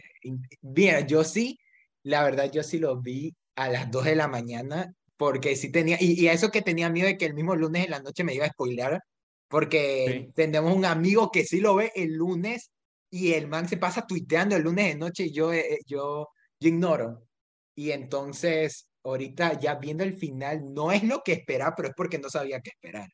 Y, y terminó siendo un final feliz considerando lo que pudo ser, porque yo sí estaba con los que creían que lo iban a matar a Sol de alguna manera, o sea, de que él mismo se iba a matar, o, o no sé, yo no soy escritor como para ver una forma de que eso sea coherente. Solo era mi instinto normal de un protagonista al final lo van a matar. O sea, ya. Gracias a Mad Men que me quitó esa idea en los finales, pero con, otras, incluyendo Breaking Bad, como que existe ese miedo. Así que todo fue una batalla legal, pero súper intensa, por lo que a la final donde fácilmente Sol pudo haber caído, él se la ingenió para, para seguir. O sea, si no hubiera sido por lo de Kim, o también por el querer hacer lo correcto, él hubiera aceptado la condena. Y justo que se considera abogado a este de la serie, no me acuerdo el nombre. El, el, que... Ah, el peloncito, eso también. el peloncito. Pobre tipo, pobre tipo que tuvo que soportar ahí a Sol cuando estuvo declarando igual a, a Jeff que se quedó en la comisaría esperando a, a, que Sol venga por él y su madre a recogerlo. Ah, sí. Es como Hugh en Breaking Bad que se quedó en la casa de seguridad esperando a que regresara Hank y ya nunca pasó. Y ahí, como ese caso, tenemos que esperar a que salga otra serie para saber qué pasó. Para saber qué pasó. Exacto. Pero, sí, sí, sí. a mí también me, me, sorprendió. Yo no esperaba que, que, lo atraparan tan rápido en el episodio. O sea, yo pensé que se iba a haber como más persecución, más tiempo. Pero no, o sea, cuando le tocan la puerta del, del, bote así de, pues ya sal, dije, oh, ya a partir de aquí no tengo ni idea de qué va a pasar. Este, y también lo vi a las 2 de la mañana. Yo, yo, lo vi a las 3 porque como que me quería dormir, quería verlo en la mañana. Yo podía, o sea, tenía tiempo en la mañana como de verlo. Porque no quería verlo justo como cansado así después del día. Y tú digo, bueno, mejor me duermo. Y no pude. Ya las, o sea, una, salí a las 2 y me esperé a las 3. Ya a las 3 dije que no, no voy a dormir. Vamos a prender la tele, vamos a verlo. Y, igual se me hizo súper rápido. Eh, y, a pesar de que es un final, digamos, como no, no, no sorpresivo y muy como pues clásico, ¿no? O sea, muy conservador convencional. de convencional, sí, esa es la palabra. Pues, eh, creo que hallaron la manera de que ese final convencional fuera el mejor final para la serie. Que igual es, o sea, es un final ordinario, para, es el, el, final más ordinario del universo de Breaking Bad. O sea, Walter muere así, le pasa heroicamente tal eh, lo que le pasa eh, a Jesse en el horizonte y este cuate se en la cárcel ahí todo. Entonces es el final más ordinario y que también se cuenta de la forma más ordinaria, pero yo, yo no lo considero, fíjate, un final tan feliz. O sea, a mí se me hace un final como medio trágico, medio triste, pero pues sí un poco de feliz para, un poco un poco positivo para los personajes. Positivo comparado a lo que pudo ser. Paz. Sí, sí, sí, claro, lo que pudo ser, encuentran cierta paz, que a mí no me gusta decirle redención. O sea, para mí ni ella ni él se redimen, pero sí se, hay una expiación. O sea, porque yo creo que para redimirse tiene que haber un efecto colectivo, un efecto al mundo positivo en lo que están haciendo. Y creo que lo peor que le pasó a Kim es que justamente no se puede redimir, por eso se quiebra en el, en el, en el bus porque le dice, pues, ¿y qué te van a meter a la cárcel? No, no hay pruebas. O sea, lo peor es que me demandes, pero no pueden, no hay forma de que enmiende ni, ni, ni, por la justicia lo que hice. Entonces, por eso se quiebra, porque se da cuenta, como el diálogo que le dice Mike a Jesse, de lo único que nunca vas a poder hacer es enmendar las cosas. Eso es lo único que nunca vas a poder hacer. Entonces, ella se da cuenta de eso. O sea, ella puede expiarse y decir, bueno, limpió un poco mi conciencia haciendo esto, pero la redención nunca se me va a permitir. Igual Jimmy limpia su conciencia y todo, pero no, o sea, no le hace ningún bien a nadie, porque ni siquiera tiene la justicia que iba a tener de los cadena perpetua, más los ciento y tantos años, o sea, a, pesar de que va a, pasar toda su vida en la prisión, pues son 80 años, ¿no? Entonces, y lo que hizo, pues no le va a regresar a Hank, a, a Marie. Lo cual fue otra sorpresa, o sea, ver a, ese, eh, todos nos esperamos que en algún momento iba a aparecer Walt, todos nos esperamos que iba a aparecer en algún momento Jesse, pero nadie hubiera presidido que al final iba a salir Mari. Y, o sea, yo cuando la vi de una me quedé como que todo el mundo estuvo tanto, tanto, tanto que apareciera Walter y Jesse que a la final nadie se fijó si iba a aparecer Mari y tiene eh, a la final su lógica que haya aparecido. Claro. con, con, lo que aparece a la final, el, un efecto que podría haber dejado Jimmy, con lo que tú decías, eh, lo más cercano es darle a Marie a alguien culpable de todo lo que ha pasado, porque Walter murió, Jesse ya se ha dado por prófugo, ya. Y, y Sol es el único que quedan como para castigar de todo lo que ha pasado y que Marie vio que este man se podía salir con la suya y que a la final no lo haya hecho también la esposa de Gómez que estuvo ahí hacen ver que a la final como que es como lo más cercano a la realización, porque le, como que le hizo sentir que de alguna manera se hizo lo más cercano a la justicia, considerando todo lo que pasó con los demás personajes, porque, como te dije, los demás ya se salieron del panorama y si no es Jesse o Walter, los demás creo que están muertos, así que como que no habría nadie más a que castigar. Y eso que Mari creo que nunca ha tenido ninguna interacción con Saul Goodman en Breaking Bad, si no me confundo. Mm, creo que no, o sea, creo que la, nunca recuerdo alguna interacción. Con Skyler sí, pero, pero con Marino. Ese es otro que he oído a pura gente decir que les hubiera gustado ver a Skylar, eh, pero yo creo que todo el mundo se hubiera quejado de. Los que odian a Skylar se hubieran quejado de que Skylar estaba ahí. Sí, yo creo que no, no, no la metieron porque. Eh, pues no, no, no hay. O sea, ¿qué cargos se le podrían meter a, Skyler o, qué cargos Skyler podría meterle a Soul. Y lo de Marie lo encuentro más lógico porque como Hank está desaparecido y, demás, o sea... Ya por muerto. Es un, homicidio, digamos, que a nadie se le pudo culpar por él, se me hace más lógico que, que sí le hayan llamado a Marie de, oye, tú eres la única que no tuvo solución, porque Skyler, incluso en la temporada dicen, Skyler ya tuvo su trato, ya como que ya quedó tablas con el gobierno y demás, pero tú, o sea, eh, eh, cuando muere Walter, creo que, Skyler queda un poco como e, exonerada, ¿no? De... Como que ya eh, se fue su papel de todo esto. Ajá, o sea, ya, bueno, ya encontramos al principal y tú eres la esposa, pues ya no nos sirves de nada. Y, y la relación de... Pero la relación de este homicidio no, no resuelto, que, según yo, en Breaking Bad, si no mal recuerdo, pues nunca hay forma de que los encuentren, ¿verdad? O sea, nunca encuentran eh, no les da las coordenadas ni nada de dónde están enterrados. Sí, sí, creo que si no me confundo, en el final de Breaking Bad les da, eh, cuando se despide de Skyler del bebé, les da las coordenadas de dónde están enterrados ah, Anki Gómez. Ah, sí. sí, por eso, pero con lo que tú decías, aún así, eh, no había como tal pruebas de que quienes los mataron, si fueron los rusos Walter, y por eso se le atribuyó a él. Y Sol era el único que podía pagar por todo eso, porque Walter ya estaba muerto. Pero justo a esto está algo que quería eh, preguntarles antes de hablar de la temporada, pero ahorita que estamos hablando de esta, ¿qué opinaron de, de todo lo que tuvieron que meter de Breaking Bad, de los cambios? Porque yo sí me acuerdo que como yo te sigo en Twitter, tú decías que esto era algo que fácilmente podía salir mal por, por fanservice, no, no más. Pero a la final, tanto Brando como tú, ¿qué opinaron? Como, o si lo hubieran eliminado de pronto, los cameos de Walter y Jesse. No. Para mí fueron muy, buen, muy bien usados. De hecho, los, el capítulo de Breaking Bad creo que usa el pasado. Encontraron, a mí lo que me preocupaba era que no encontraran la forma de que el flashback fuera funcional para Saul Goodman y creo que no, no hay otra forma de hacerlo como lo hicieron que no sea tan funcional para hacer un hincapié a Jimmy McGill. O sea, e, ese de, Breaking Bad es como el pasado, conversando con el presente y cómo llegamos ahí y haciendo un paralelismo a las malas decisiones, ¿no? Y bueno, este voy entrando a robar y después eh, yendo a, Walter White, que es lo que digo, no puedes dejar de remar. es lo que le pasa a, Saul Goodman.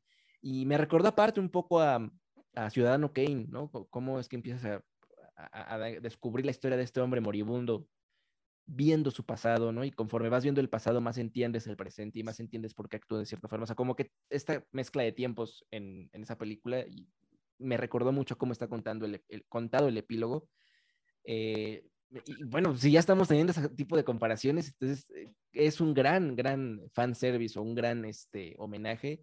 Igual, eh, eso por Breaking Bad y después en el de el último episodio, bueno, también el, el de Waterworks, el de Jesse Pinkman, gran también flashback para decirte, eh, creo que lo mejor es justamente el, el nuevo inicio de Saul Goodman con, con, el final de Saul Goodman, que es el personaje que cierra y el personaje que abre otra etapa. Y este diálogo de, ¿es un buen abogado? Pues cuando lo conocí, sí. O sea, ahí es donde Jesse tiene lo de eh, el abogado criminal, de que me gustó que tiene, yo no me, de no haber sido porque estaba viendo Breaking Bad en ese momento, no me hubiera dado la cuenta del cameo de Emilio, la verdad. Yo justo que tenía bien fresco de que cuando sale Emilio y después que sale Jesse. Y, y sí, creo que aún así, quitando el hecho de que Aaron Paul ya se ve viejo y todo, creo que aún así funciona. Creo, creo, que es lo único que podías ponerle, pero, y por ejemplo, en la de la lluvia funciona porque justo la lluvia y la luz como la ponen, pues no se ve que está grande, pero no sé por qué en la del, yo creo que era inevitable, pero en, la del camper, pues sí le ponen un pinche primer plano a Aaron Paul, que así se ve ya, ya traqueado. Y les beneficia que están con lo de las máscaras. Yo creí que aprovecharon también esa escena por, para no rapar a Brian Cranston, pero después viendo el flashback del episodio final, como que digo que a la final eh, tenía, como que, o por lo menos me, ponerse... Como en, en el camino creo que sí se puso una cosa falsa. A él sí, creo que aquí también, pero lo hicieron bien aquí. Según yo aquí también es digital, porque no sé si sería rapado. Y, y si ves un, así como muy de cerca esa pelona de, de este episodio, se podría ver un poquito texturosa rara, pero la tienes que ver muy de cerca, muy de cerca y, y, o sea, nadie lo nota.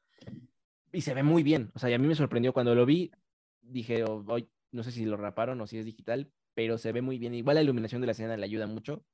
y en la del camino no lo lograron para nada, o sea, se ve así bombachón y se, ve luego, luego, que es digital y que trae aparte como la, el prostético. Pero mm, los dos, ay, también el, el, el, cameo de Walter también sirve para un propósito que es este del, del Time Machine.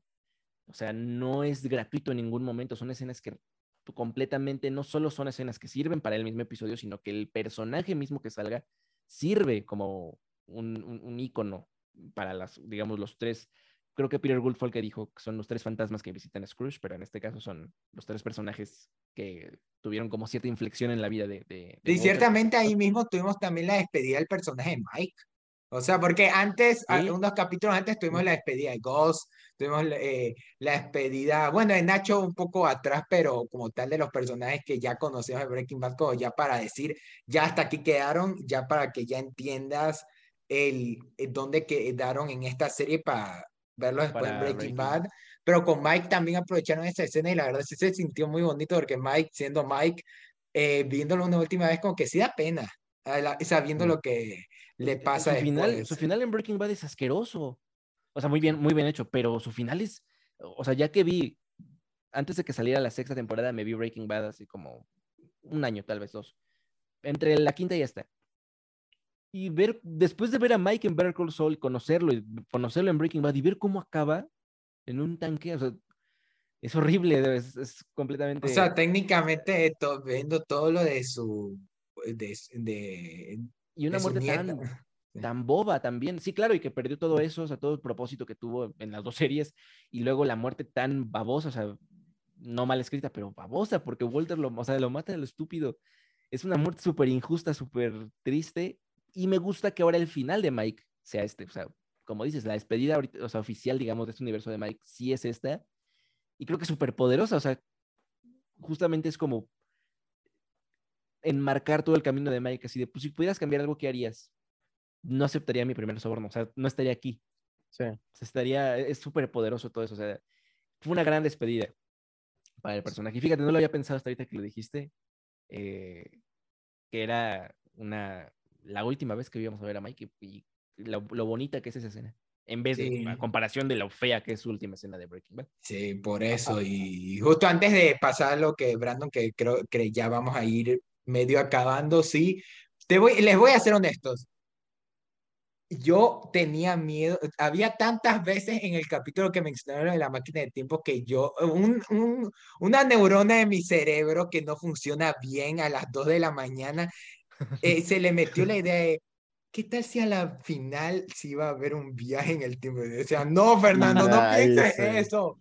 No, no, no, deja esa. Es que Game of Thrones. Y el, meme como, basta, de impulso, idiotez. Después de ver el final de Game of Thrones, todo era posible. Yo no había visto, yo ahí aún estaba con, yo eh, eh, ese martes yo recién había visto la batalla de los bastardos, yo estaba lejos de llegar hasta ese, momento. Pero bueno, Brando, tú Ah, pero fíjate que con el tema de lo de la máquina del tiempo, o sea, mencionado también la parte de Mike, o sea, esa parte que dice de que, bueno, regresaría tal, no me acuerdo qué fecha exacta para no aceptar mi primer soborno, pero luego después te dice, y después viajaría al futuro unos 5 o 10 años para ver a las personas que me importan, o sea, como tratando de decir, ok, si no puedo evitar lo de mi soborno, quiero asegurarme de que las personas que más quiero en un futuro estén bien. Claro. Sí, y también este, hace como un poquito de contraste con la parte de Walter, porque al momento en que le pregunta y pues ya pues dice a Jimmy que no es posible eh, hacer una máquina del tiempo. Ah, desde eh, ese momento es donde Walter ya vuelve a caer gordo. Bien castroso Walter, ¿verdad? Sí. No me imagino. preguntando en buena onda. O sea, definitivamente a Walter no le gustó, no le gustó volver al futuro y al final sí le gustó Endgame, con esa lógica del viaje en el tiempo. Exacto, pero o sea, que le preguntan como de que, bueno, o sea, ¿de qué te arrepientes de haber hecho? Y luego que, o sea, de tantas cosas que hizo Walter, lo que dijera de que fue de, ah, bueno, en su momento pues me salí de la empresa que tuve con mis amigos en, o sea, no me acuerdo si en la universidad o algo así. O sea, como que te demuestra como que las cosas que le importan a unos a algunos personajes y a otros, porque pues Jimmy también dijo, yo me yo regreso al pasado, le meto tanto dinero a no sé qué empresa y para después volverme multimillonario. Eso me pareció también brillante, o sea, Walter todavía estando en el hoyo es o sea, sigue pensando en el ego, o sea, sigue pensando en, el, lo Y eso que técnicamente lo, que de verdad sentía con la, eh, como cuando te enfocas en el reloj de Jesse, tú puedes asimilar realmente ah, sí, exacto. de, qué se arrepiente? Sí, eso, pero que obviamente quizás considerando cómo conocemos a Walter, a la final una parte de su ego sí es eso, y también de que mete, estos tipos me hicieron salir, y todo lo cual sabemos que en parte está como que así, pero, pero que de una conecta full con Breaking Bad. Y eso que no me había dado cuenta, a Sol nunca supo lo de la empresa que fundó Walt. No, hasta ese momento que él le dice que me hubieras dicho, yo te hubiera ayudado a conseguir, o sea, como que algo de ahí. Y lo que le dice, eh, tú hubieras sido el último abogado que hubiera buscado. Y, y, también fíjate qué brillante, ahora que estoy pensando en lo de Mike. O sea, Mike es el único que entiende lo que es verdaderamente como, el único que es como lo, lo suficientemente humilde, lo suficientemente consciente para decir, aceptar que él es el causante de dónde está hoy. O sea, porque él, como, como dice, te iba a decir que hubiera ido al día que mataron a mi hijo.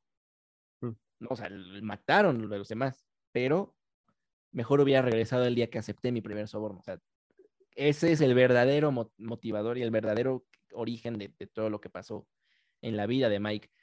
Eso es, te habla muchísimo, no solo de la intención de esos flashbacks y de la máquina del tiempo, del remordimiento y demás, sino del personaje mismo de, de Mike. Y, y el contraste que hace con los otros dos güeyes que, pues no, nomás no agarraron la onda. Exacto.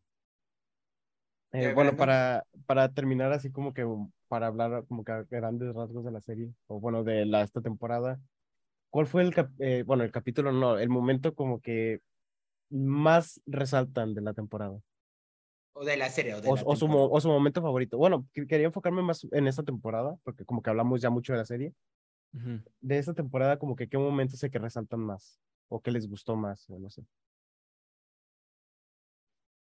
Creo que esta temporada es la que más momentos tiene, ¿no? O sea, o sea, eh, eh, para ser justos con el resto de la serie, creo que la estructura de las otras temporadas era un poco como de Los Soprano, de, pues es que estoy invirtiendo todos mis episodios para que en un capítulo esté un episodio muy cabrón y después medio vaya así.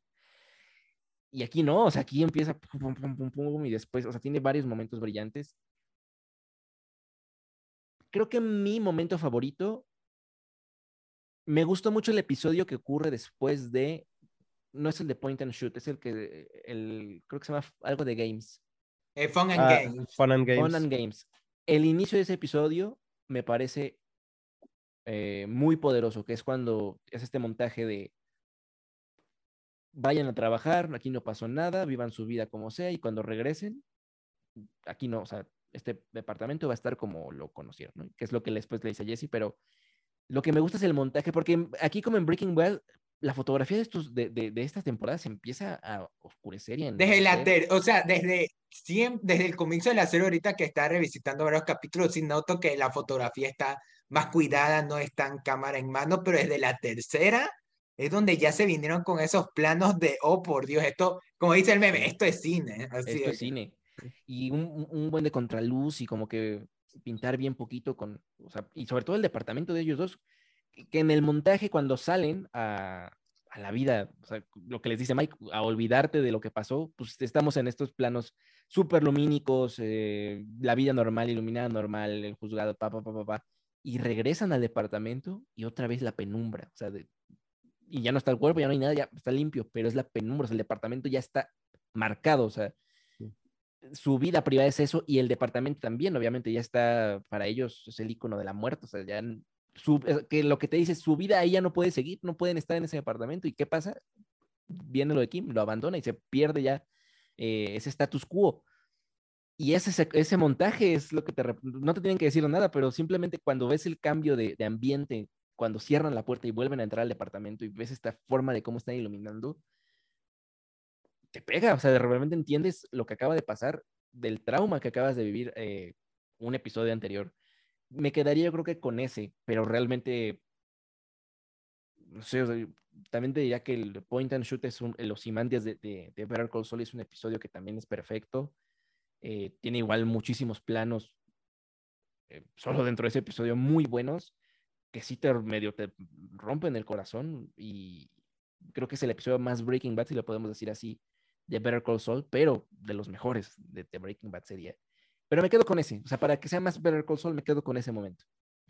Sí, justo como tal, eh, algo, una debilidad que tengo es que algunas veces cuando el final es tan bueno, yo me quedo con, con el final o con algunos eh, momentos de la última temporada. Eso me pasó con, con, Mad Men eh, y, y, con algunas, algunas otras series, aunque tienen tremendos momentos, en, en especial esas que...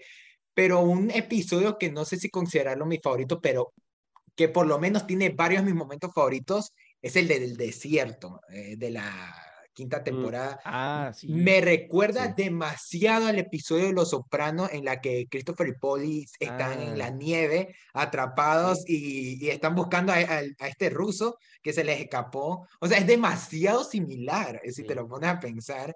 Pero me encantó porque esta dinámica de, de Sol y Mike es una que siempre me gustó y que por eso cuando se fueron separando como que sí me generó conflicto, pero verlos ahí juntos y más el flashback del episodio final como que sí me, me encanta. Y también el siguiente episodio que tiene ese montaje de la vida de Kim mientras Soda aún está buscando señal para contactarla está mm. excelente. la canción de Something Stupid que sonó en la 4, creo, justo una temporada antes, suena otra vez en, ese montaje. Nada más que ahora ya no suena con, ya no cantan, nada más la tararean. Sí, o sea, ese es uno de los que más tengo presentes porque otros episodios como este de, del, cuando están en el juzgado con Chuck y, y hacen este... e, este truco para quitarle la licencia y volverlo loco ante, ante el público. Y también este el primero de la segunda temporada en la que se enamora Kim por completo de, de Jimmy, es donde vuelve y acepta el trabajo. O sea, siento que en general, y en la última temporada, el, la muerte de, la, de, de Nacho, eh, no es porque me haya gustado que lo mataran, sino porque siento que fue un momento muy poderoso también y ver que todo lo que se estuvo haciendo de Nacho llegó para ese punto. Y estuvo.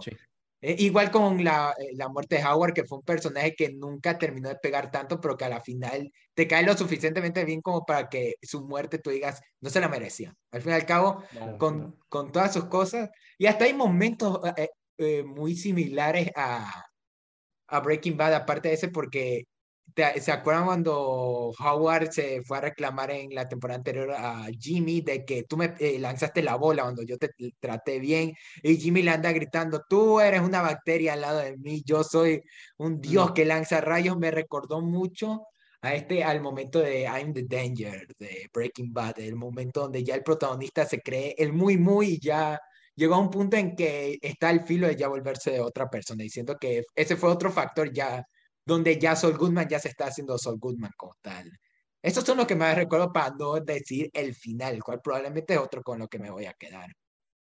Sí, no, yo como tengo muy presente la muerte de Howard, pero no la mencionaría porque pues evidentemente es una escena muy buena, pero me quedo también con esta parte de Fun and Games en la que pues ya están limpiando todo eso, pero que este Mike les dice como de, ok, mira, esto es lo que vamos a hacer.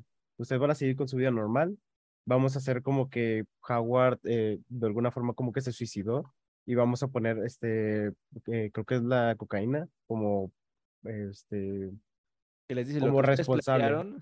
Exacto, lo, que, ustedes, va a ser la historia. o sea, ese fue el momento donde estos manes se dieron cuenta que la cagaron, eh, cuando Mike les dijo eso. Sí, o sea, lo que, ustedes estaban planeando. Con desprecio, ¿no? Así de, pues, su mamada al menos funcionó. pues sí, va, va, a servir de algo. Que por eso eh, Mike, es como indiferente para a Saul en, en, Breaking Bad, o sea, lo trata, lo trata bastante peor. Lo sí, lo trata peor que, o sea, en Better Call Saul como que hay una unión, un bond que se empieza como a hacer, pues el episodio del desierto, como dices, ahí, ahí ocurre como que cierta unión que no se ve en Breaking Bad. En Breaking Bad, Mike es como yo tengo, yo tengo presente que creo que el único momento, el último momento entre Mike y Sol fue que se le apareció en su oficina y le quiso casi que romper el pie, creo que. Y por eso mientras veía la serie yo siempre digo, Mike después de todo lo que habrá eh, pasado con Sol hubiera hecho eso, pero con lo que dices del final, como que lamentablemente sí, a la final, aunque existe cierto vínculo por, por todo lo que pasaron, aún así eh, Mike le tiene como esa ese mismo resentimiento que a la final Kim le cogió lo de todo eso que pasó.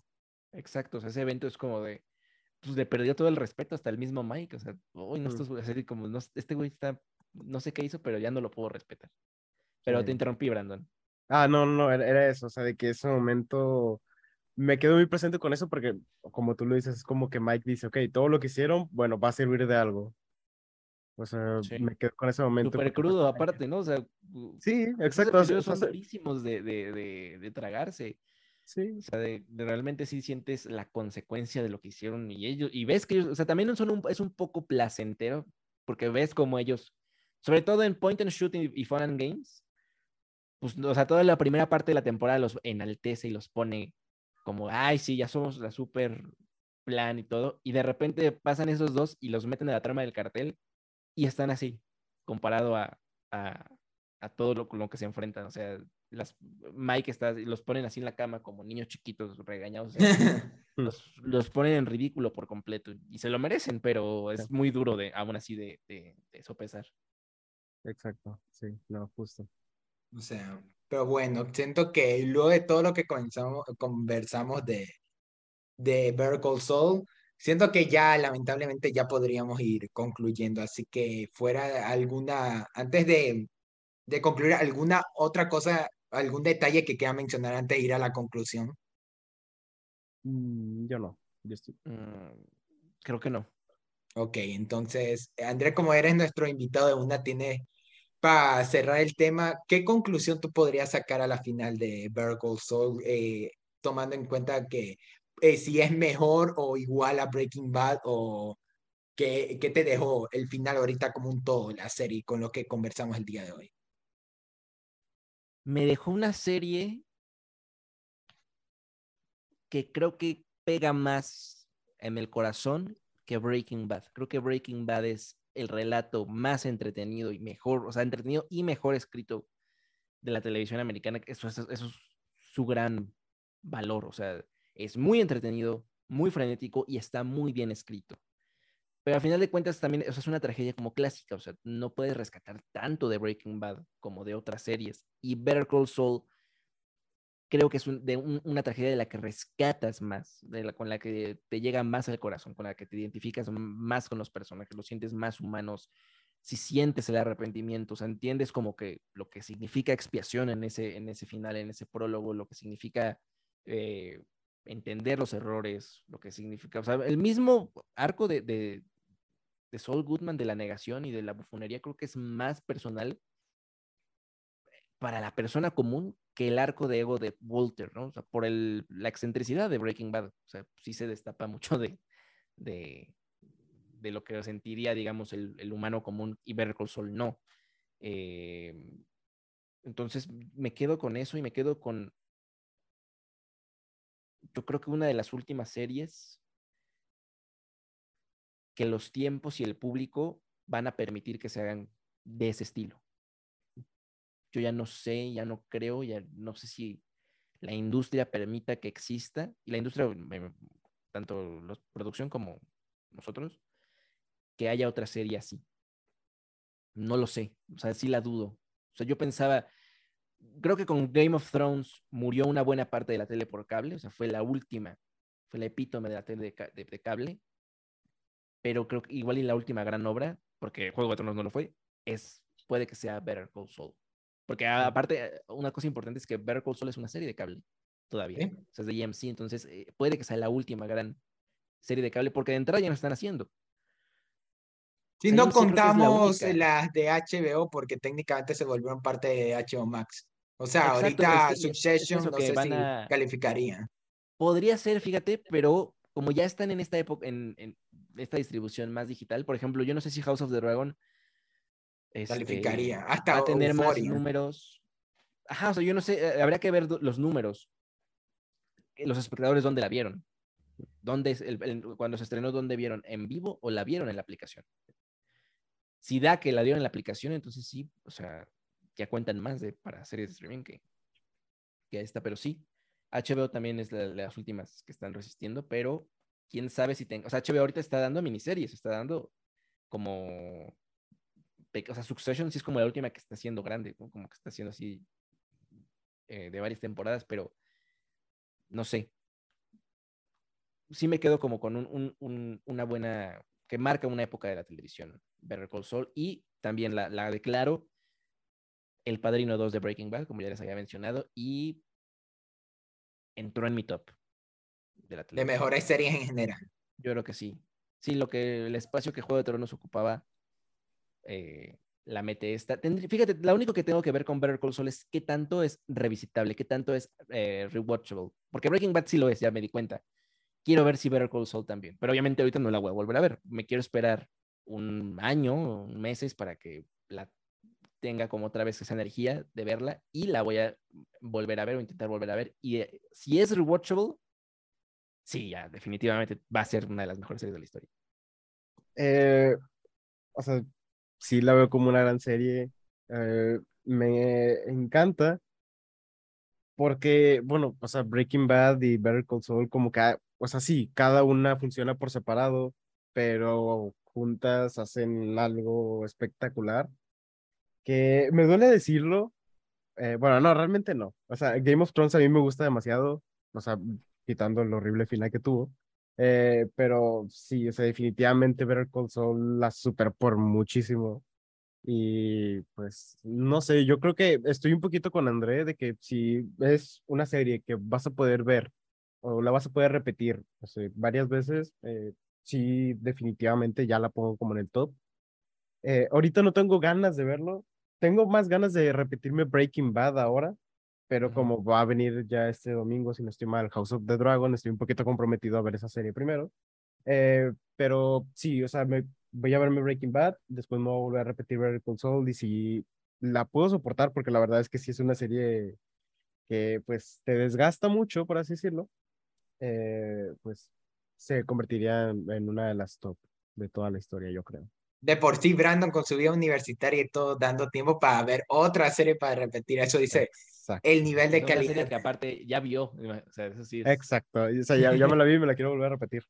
O sea, sí, mira, ni siquiera me he puesto a pensar. Hace unos años me, yo me dije, que cuando vi por primera vez BoJack Horseman o The Good Place, que se volvió mis, de mis series favoritas, o hasta The Leftovers, una mi segunda serie favorita que nadie ha visto. De una se la recomiendo a Phil porque a todos yo sé, las recomiendo para. No la he visto tampoco, ¿eh? Es, es, mi segunda serie favorita, sí vale la pena.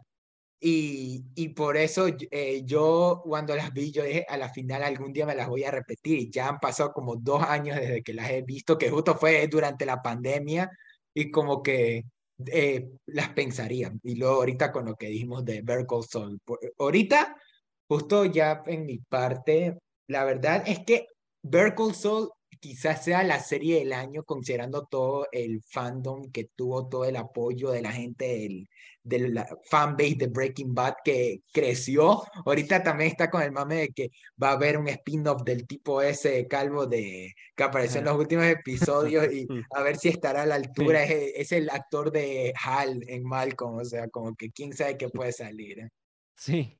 Eh, y justo como que a, a ese nivel llegó Better Call A la final la gente sí la considera la final mejor que Breaking Bad y la verdad, quizás yo prefiera a nivel personal Breaking Bad aún, pero Better Call podría sí ser mejor. O sea, sí llegó tanto cinematográficamente, tanto en guion, tanto en lo sorpresiva que fue, aún siendo la precuela de una de las mejores series de la historia, lo logró. O sea, siento que ese es el mayor logro de, de la serie. Aquí también una pregunta eh, extra. ¿Ustedes creen que alguien que no haya visto Breaking Bad la podría disfrutar Better No. No. Yo, yo, digo que no por, por, eh, porque creo que sí, sobre todo para el final, sí necesitas entender el contexto de Breaking Bad para entender, o sea, si no, no vas a entender quién chingos es el pelón. Dice el pelón que, o sea, quién, qué hizo, o sea, puedes inferir que hizo algo malo y cómo se conecta, pero no vas a entender eh, habrá contexto. Porque, o sea, y a pesar de que, y, eso podría demeritar de, de, de, que digo que no es fanservice, porque pues, el fanservice solo se entiende si entiendes qué, pero sí es, es como ver una secuela, porque el, me, voy a, me, lo voy a simplificar. Todo el epílogo es una secuela de Breaking Bad. Yo creo que por eso no puedes, eh, te exige entender Breaking Bad, o sea, y tener Breaking Bad en contexto para entender todo el epílogo de, de Better Call Saul.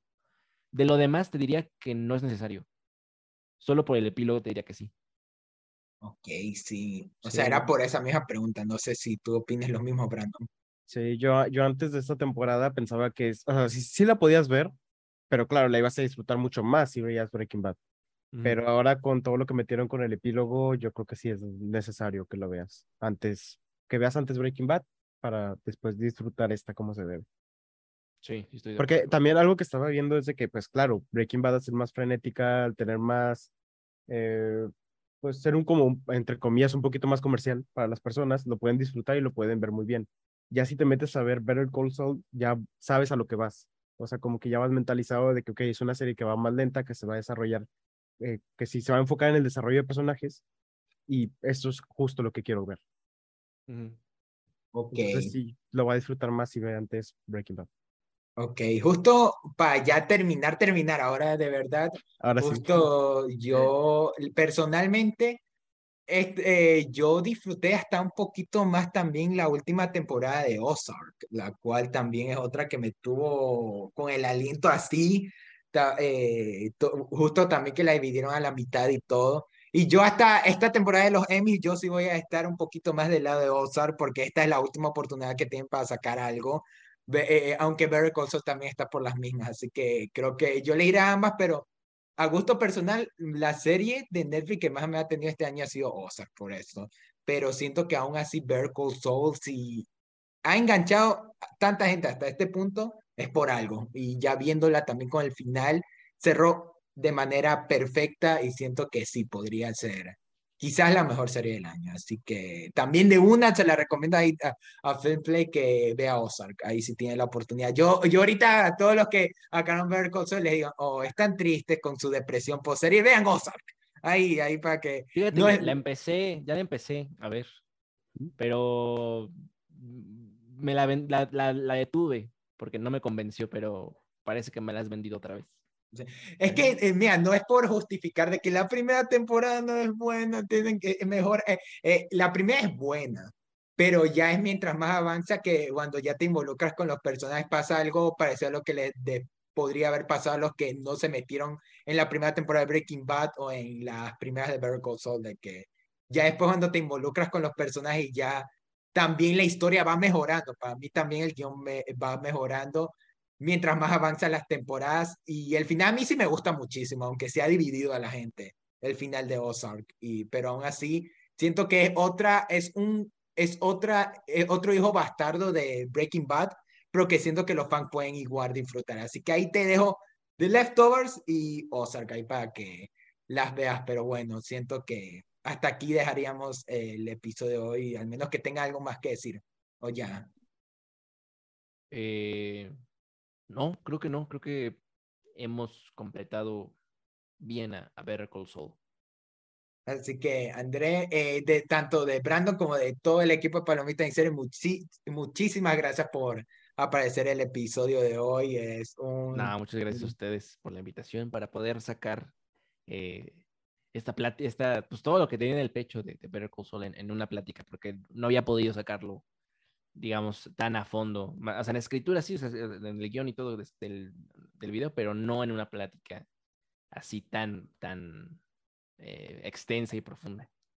Sí, estamos teníamos miedo de que no íbamos a quedar bien, pero mira, terminó saliendo un gran episodio. Espero que lo disfruten nuestros oyentes. Y entonces, antes de cerrar, eh, tienes tu espacio para promocionar tus redes sociales para los que no te sigan. Ahí cuentas dónde te pueden oír. Ah, muchas gracias. Pues mira, en YouTube pueden encontrarme eh, en Filmsplay, ese es el canal principal. En Twitter me pueden encontrar como. Siempre se me va mi Twitter. en Twitter me pueden encontrar como Andrés Cervantes, igual. Y el arroba es arroba de Filmsplay. Este, esas son las dos principales redes que, que, uso y en las que estoy más activo, pero últimamente he estado usando TikTok y en TikTok me pueden encontrar como. Eh, es que la tengo oculta porque los spoilers de Better Call Saul de lunes ah, sí. en TikTok, pero sabrosos. Sí. En TikTok me pueden encontrar como André El Films y ahí subimos eh, pues opiniones más rápidas de, de, lo que cabe en dos minutos, tres minutos. Ahí subimos como que la primicia express. Excelente, André. O sea, eh, un enorme saludo también de parte de Palomitas en serie. Así que yo como no soy tan bueno en cerrar los episodios, Brandon, te siempre te encárgate de esto, promociona las redes sociales. Yo me encargo de TikTok, como siempre. Es la única que hay. Eh, nos pueden seguir en Facebook, YouTube y en Spotify como Palomitas en serie. Y recuerden escucharnos cada vez que subimos episodios. Y pues nada, esperen el video de Films Play de Better Call y de ahí ya eh, esperamos que la próxima semana tengamos el, el, episodio de Game of Thrones más fresco. Voy a enfriarme la cabeza para cuando sea hablar de ese. También ahí, si quieren ver episodios anteriores, el de la saga de Alien y también el de las biopics musicales donde hablo de por qué Elvis es una de las mejores películas del año y no lo quieren aceptar la gente. Entonces, lo pero es, lo es. Sí, exacto, me entiende. Entonces ahí este, también síganos en TikTok donde ahí también me hago el ridículo ya todos los días, ya no tres veces a la semana, ya todos los días hago el ridículo. En TikTok pueden ver ahí opinión de Bullet Train y un poco de algunos análisis. Ahí va a haber contenido de Vertical Soul ahorita para promocionar el episodio, así que estén atentos. Así que eso sería todo, chicos, otra vez. Eh, André, muchísimas gracias. Así que esperamos tenerte en algún futuro y ahí estamos hablando. Un gusto, un gusto conocerte. Entonces, hasta la próxima. El mío, chicos. Piu, piu. ¿Cómo es que? Piu, piu. Donde los veo en la próxima. Bye.